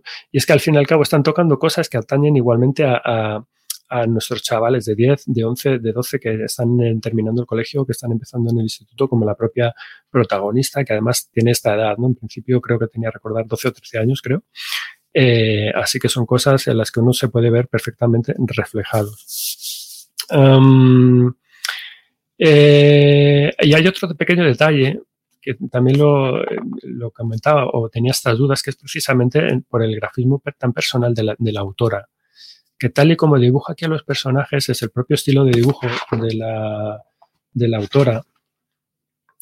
No, aquí con la cámara, bueno, no lo vais a poder ver bien, pero en el fondo, um, que tal y como los desarrolla, yo al verlo no puedo evitar la sensación de pensar que se me hacen más mayores de lo que en realidad son. Sea, que realmente, tal y como, como, dibuja, parecen adolescentes ya curtiditos, es decir, que dibuja personajes que, que, parecen como muy altos, como muy desarrollados, quizás, pues eso, visualmente les echas dos, tres años fácil más de lo que, de lo que pueden tener, ¿no? Están como muy desarrollados y eso, en ese sentido, sí que me hace un poco desconectar de, de esta franja de edad de, de la que comento, ¿no? Pero bueno, en el fondo piensas en ello, pero luego echas el freno. yo lo miro con otros ojos un poco más objetivos y en el fondo veo que no hay, que no es un impedimento para que nos pueda traer yo esta, esta obra y la, y la, y la comentemos aquí rápidamente. Eh, bueno, desde luego son dos novelas gráficas, dos eh, obras que yo creo que deberían estar en cada colegio o cada instituto. Eh, ¿Por qué? Por cómo afrontan el, tema de la pérdida del duelo en el primer volumen, en este caso, o, o cómo abordan el sentimiento de soledad, de pertenencia a un grupo, de encajar, de afrontar problemas gordos como el acoso, por supuesto, y también de mantener la esperanza y mantener la fe en las cosas, eh, que es lo importante, o estar ahí para los demás, ¿no? Cuando haces verdaderamente falta. Todo eso es frágiles, todo eso está aquí. Mm, en el caso de frágiles, además, a mí me ha encantado por el hecho de encontrarme con una obra ancla, Vale, yo, yo una, yo mira, las, las llamo así, me he inventado un poco este término, porque, bueno, quizás, aunque suena o pueda sonar un poco eh, frívolo si lo, si lo explico en estos eh, términos y sin que sea para nada un libro de autoayuda, ¿vale? O algo así, sí que creo que este tipo de obras es una obra que si yo alguna vez me encontrara eh, sin palabras, sin las palabras adecuadas para dar un tipo de consuelo o un tipo de consejo a alguien mm, que por lo que sea le estoy intuyendo un problema de una índole más o menos parecidas a las cosas a las que está hablando el, cómic, ¿no? Sí que intentaría deslizárselo para que lo leyera. Bueno, con la, quizás con la esperanza de, que aprenda, no lo sé, eh, algún tipo de, de llamita que, que pudiera iniciar en un momento dado una conversación o que tendiera un puente, eh, un lazo al decir, eh, mira, eh, ahora mismo, no sé, no encuentro las palabras para decirte nada, no te quiero no puedo decirte nada, pero que sepas que estoy aquí, que estoy, estoy, estoy para ti, que puedes contar conmigo, que sé que el mundo ahí fuera puede ser frío, puede ser hostil, pero que quiero que sepas que en realidad no estás sola o que no estás solo, ¿vale? y que haga efectivamente por eso de ancla, de, de sujetarte a este lado para que, oye, a lo mejor es, es un detalle muy tonto que puedas leer o, muy importante que puedas leer en estas páginas que haga que no caigas y que no te arrastres hacia pozos más eh, oscuros y más, y más fangosos. No sé si me estoy explicando, ¿no? Porque yo creo que son lecturas que realmente podrían ayudar, porque las, en el fondo las buenas historias ayudan, vengan, vengan de donde vengan, vengan de una peli, vengan de un libro, vengan de un cómic. Y el ejemplo de esto que digo, pues es la frase de la guarda inicial, que los, voy a leer muy rápido, según eh, como arranca el cómic, que es eh, para todo el que se sienta perdido, herido o solo, tú importas. Y a mí me parece un mensaje súper poderoso, es decir, hay mucha gente así, estamos muchos así por, por la vida, ¿no? Y por supuesto los adolescentes eh, mucho más. Y aquí hay mucho que mascar. Yo, eh, hablando de lo que hemos comentado en la, en la introducción, el día grande madesférico, en, el, en la, entrega de, la entrega de premios, pues tenemos a una persona como Pablo Duchemen, eh, tenemos detrás a la Fundación Colacao con todo lo que nos estaba explicando sobre el estudio sobre el acoso que han estado realizando, ¿no? ¿Y por qué? Pues porque es un tema eh, que está más pertinente y más eh, presente que nunca en esta sociedad actual nuestra, ¿no? que ya lleva muchos, lleva años en el, en el foco de, de, de, los temas candentes. Y yo creo que simplemente por eso hay que hablar de estos, hay de estos cómics, hay que hablar de, hay que hablar de, frágiles, porque estas obras, pues al final, mira, eh, tienen que ser imprescindibles por el valor extra que pueden aportar directamente, aunque no sea su cometido principal. Obviamente, el, el cometido principal de, cualquier eh, libro, de cualquier obra, de ficción, ya sabemos cuál es. Básicamente es entretener y, y ya está, eh, causarnos la mayor admiración posible y el mayor deseo posible por querer seguir disfrutando con el hecho de leer y ya está, no se le pide nada más a una lectura. Pero bueno, sí que tienes ese punto extra, ¿vale? Si lo puedes sacar, pues muchísimo mejor. Así que este tipo de cómics, este tipo de historias, tienen que llegar a la gente y, por eso lo, quiero traer y, lo he querido eh, mostrar eh, aquí, ¿no? Y por supuesto, ya en cuanto a valores ya propios de, también intrínsecos de la obra, no puedo dejar de mencionar en el apartado gráfico el color de esta obra. Es un color, eh, bueno, es una auténtica pasada, ¿no? Es, una, es una maravilla, me, ha encantado. O sea, es tan protagonista casi el color como los, como los propios personajes, yo diría. Es que aquí la, autora juega, está jugando con una paleta muy, uh, muy peculiar. Tiene unos, unos tonos, unas gamas frías, en rosas, en azules, que casi flúor en, ocasiones, ¿no? Que, que, están, bueno, que a veces están como muy lindando, no, os creáis, en, entre, entre lo alucinógeno y lo hipnótico. Quizás estoy exagerando mucho, pero bueno, sin, sin embargo, yo creo que es así. Esto, el color imbuye toda la obra en general de, de una pátina que va como muy acorde al sentimiento de pérdida de las protagonistas. Y al final, por eso el color se, se, se, convierte en un protagonista más de la obra. ¿no? El diseño de color en, en los cómics es súper importante porque eh, nos impacta a muchos niveles y, nos ofrece una, una, una cuestión de, lectura en la que aportan muchas cosas, más allá de las palabras y más allá del, del, propio dibujo, en cuanto a sentimientos, en cuanto a sensaciones, en cuanto a ritmos de lectura, en cuanto a todo, ¿no? Y aquí, pues, es, es, un, es un gran ejemplo de, de todo esto, ¿no? Y a su vez está permanentemente alineado, yo creo, con, con los párpados eternamente caídos de la protagonista. Es decir, que es una manera de dibujar esta, esta chica eh, a esta chica, a esta autora, a esta chica, a la protagonista, que, parece que estás leyendo el, cómic y le quieres gritar todo el rato, por Dios, eh, hija mía, abre los ojos de una vez en alguna viñeta o algo y sonríe un poco. Eh, permítete ser feliz un rato, una viñeta o algo, o sorprendida, y abre los ojos, porque siempre nos la presentan con, con los ojos ahí medio entre, en, entrecerrados, con una cara como medio tristona, ¿no?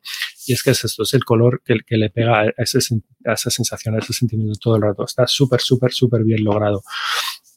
Yo creo que esta autora presenta una gran personalidad con estas, con estas dos obras y en lo personal, o sea, me encantará ver qué más tiene que ofrecernos en próximas cosas que vaya haciendo. Es decir, Frágil, Brenna Zamler, eh, La Cúpula, Búfalo Lector. Detalles de la edición, poquita cosa, 16,3 por 22,4 centímetros, no tiene extras reseñables. Y el interior de la, del, del cómic, de la portada, sí que es muy bonito. Tiene un interior como de, de fotografías eh, dibujadas que estaba muy, muy, muy, muy chulo. Eh, frágiles, echar un vistazo a Sábanas también, a su antecesor. Eh, última de las lecturas que traía para este mes, pero última que no es última, porque tengo una bola extra, ya muy rápido, en, tres minutos la, la, ventilamos, que es que no puedo pasar de, por, por, alto. Eh, y precisamente es esto, no puedo pasar por alto porque es vuela alto, vuela, mirad lo que os traigo aquí, vuela alto historia ilustrada de la aviación. Esto nos lo trae Maeva Young, una, una lectura a partir de los ocho años y es un señor librazo. Esto es de Jacek Kambrowski, el guion y el dibujo, y de Katarzyna Moloniewicz en la traducción, cartoné, 112 páginas, eh, que cunden como si fueran mil o como si, o como si fueran 1200, no lo sé, es una burrada. 34,90, pero eh, está bien invertido cada céntimo porque, en fin, esto es de la colección libros a los que, para los que aman los libros. Es una colección de libros ilustrados de Maeva Young, ya lo conocéis, sino pasaros por su, por su eh, página web y los veis. Y esto es ni más ni menos que la historia de la aviación como nunca nos la han presentado antes. Y es que así os lo digo, mirad qué pedazo de libro. Todo lo históricamente relacionado con el tema de volar está aquí, a todos los niveles. Es decir, empezando por la observación de todo lo que vuela y cómo lo hace. O sea, ya sea algo vegetal mecido por el viento, como los... Eh, em, esto que sopla, no me sale la palabra, los pompones estos... Oh, no, no, no lo los dientes de león. No me salía el diente de león, vale. Eso. Bueno, eh, o incluso animales, ¿vale? Las ardillas voladoras, etcétera, yo qué sé, eh, los insectos, ¿no? Siguiendo por eh, leyendas antiguas, artefactos imaginarios como las alfombras del, del lejano oriente, ¿no?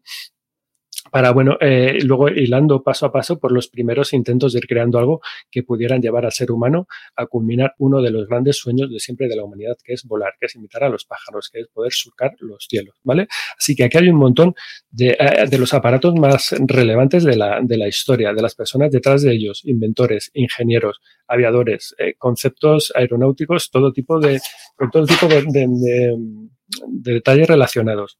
El diseño del libro es espectacular, sea, es una, es, es una burrada. Eh, y precisamente lo traigo a este programa porque lo bueno es que es una combinación de libro didáctico y de cómic. O sea, eh, que aquí hay los conceptos están un poco entremezclados, ¿vale? Pero en el fondo, eh, sobre todo porque hay un, la información que nos, que nos muestra es, es, es ingente, es absolutamente brutal, pero el, la concepción del cómic, en el fondo, hay, aunque sea, haya páginas más técnicas o no, pero eso es un cómic, 100%, con dibujos muy sencillitos, pero que a la vez, pues bueno, está representando todo de la manera eh, mejor, incluso las partes más técnicas y las más complejas, ¿no?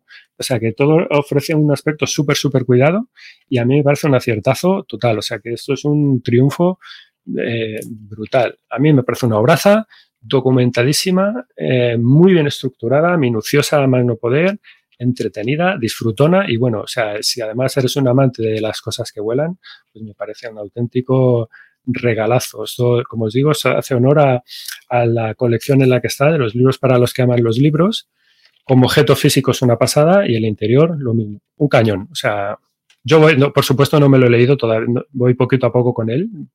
Esto es de los que hay que ir leyéndolo poco a poco, pero eh, quedaos con él, ¿no? 27,5 por 37 centímetros es un libro grande, esto no te cabe en todas las estanterías, pero realmente merece, merece la pena, ¿no?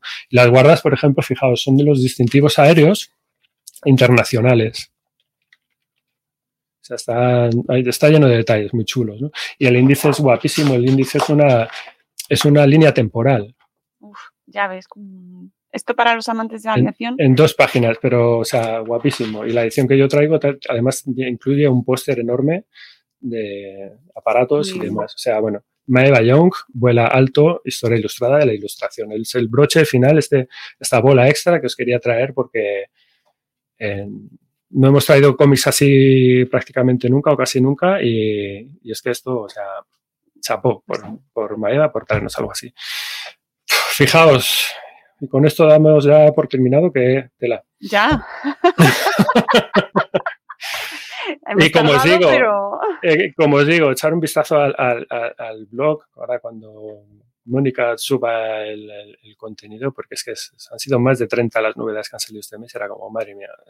Eh, bueno, es que vienen fechas fuertes, poco... entonces las editoriales ahora creo que es uno de los sí. puntos álgidos de... Claro. Ya para, para el siguiente programa, eh, lo haremos con, a mediados de diciembre, ya en poquitas semanas, nos ponemos ya al día, cogemos las cosas de noviembre y las cosillas que han salido de diciembre hasta ese punto y ya nos ponemos ahí al día a, a tope y hacemos un también eso, un especial así, vacaciones navideñas para que os llevéis una jarta como se dice en mi tierra. Si no tenéis ya. De, de la- si no tenéis, si no queréis, si no queréis caldo, pues solo con hoy doble ya, taza vamos, madre o mía. triple taza, sí, sí. Pues Sem, eh, deja descansar esa voz eh, tuya, esa Sí, garganta que encima está tocada y cualquiera lo hubiera dicho porque, vamos, Es que octubre ha venido así, esto es como, madre mía. que eh, cuando te se habla de algo que te gusta, pues se nota. Sí. Eh, os dejamos todas estas recomendaciones que, como bien os ha comentado Sem al principio y ahora también, eh, os dejaremos recopiladas junto a lo que nos hemos dejado fuera en nuestro blog, ¿vale? Y volveremos el mes que viene con más recomendaciones, con más títulos y ya sabéis, podéis escribirnos, comentarnos lo libros que os han encantado, sugerencias, eh, alguno que os hayamos recomendado que de repente os ha gustado mucho o no, ¿eh? Puede ser que no estéis de acuerdo. Así que nuestros canales de comunicación siempre están abiertos para vuestra, vuestros comentarios y vuestras aportaciones. Y nos escuchamos el mes que viene. Eso es, escribidnos, contadnos cositas, como siempre, que estáis leyendo, que estáis dándoles a vuestros críos, que cogen ellos, que os piden. Gracias, cosas. gracias Sem por tu ayuda y gracias a las editoriales que nos facilitan la labor para poder realizar todas estas reseñas, todo este trabajo y a sus equipos de, de gestión de comunicación que, pues, con los que hablamos cada mes para, para poder montar el programa. Muchas gracias a todos y nos escuchamos el mes que viene. Adiós. Bueno, el mes Chao. que viene con estas barbas. ¿vale? Próximo Con- programa, efectivamente. Efectivamente, nosotros. Con barbas, eh, con barbas. Ya veremos, ¿vas a tener barbas el mes que Sí, viene? sí. Ah, vale, vale, sí. vale, pues nada. El mes que viene con Estamos barbas en invierno y, ya, ya toca. Y en Buenos Días no espera, pues nos, nos escucharemos muy pronto. Venga, adiós.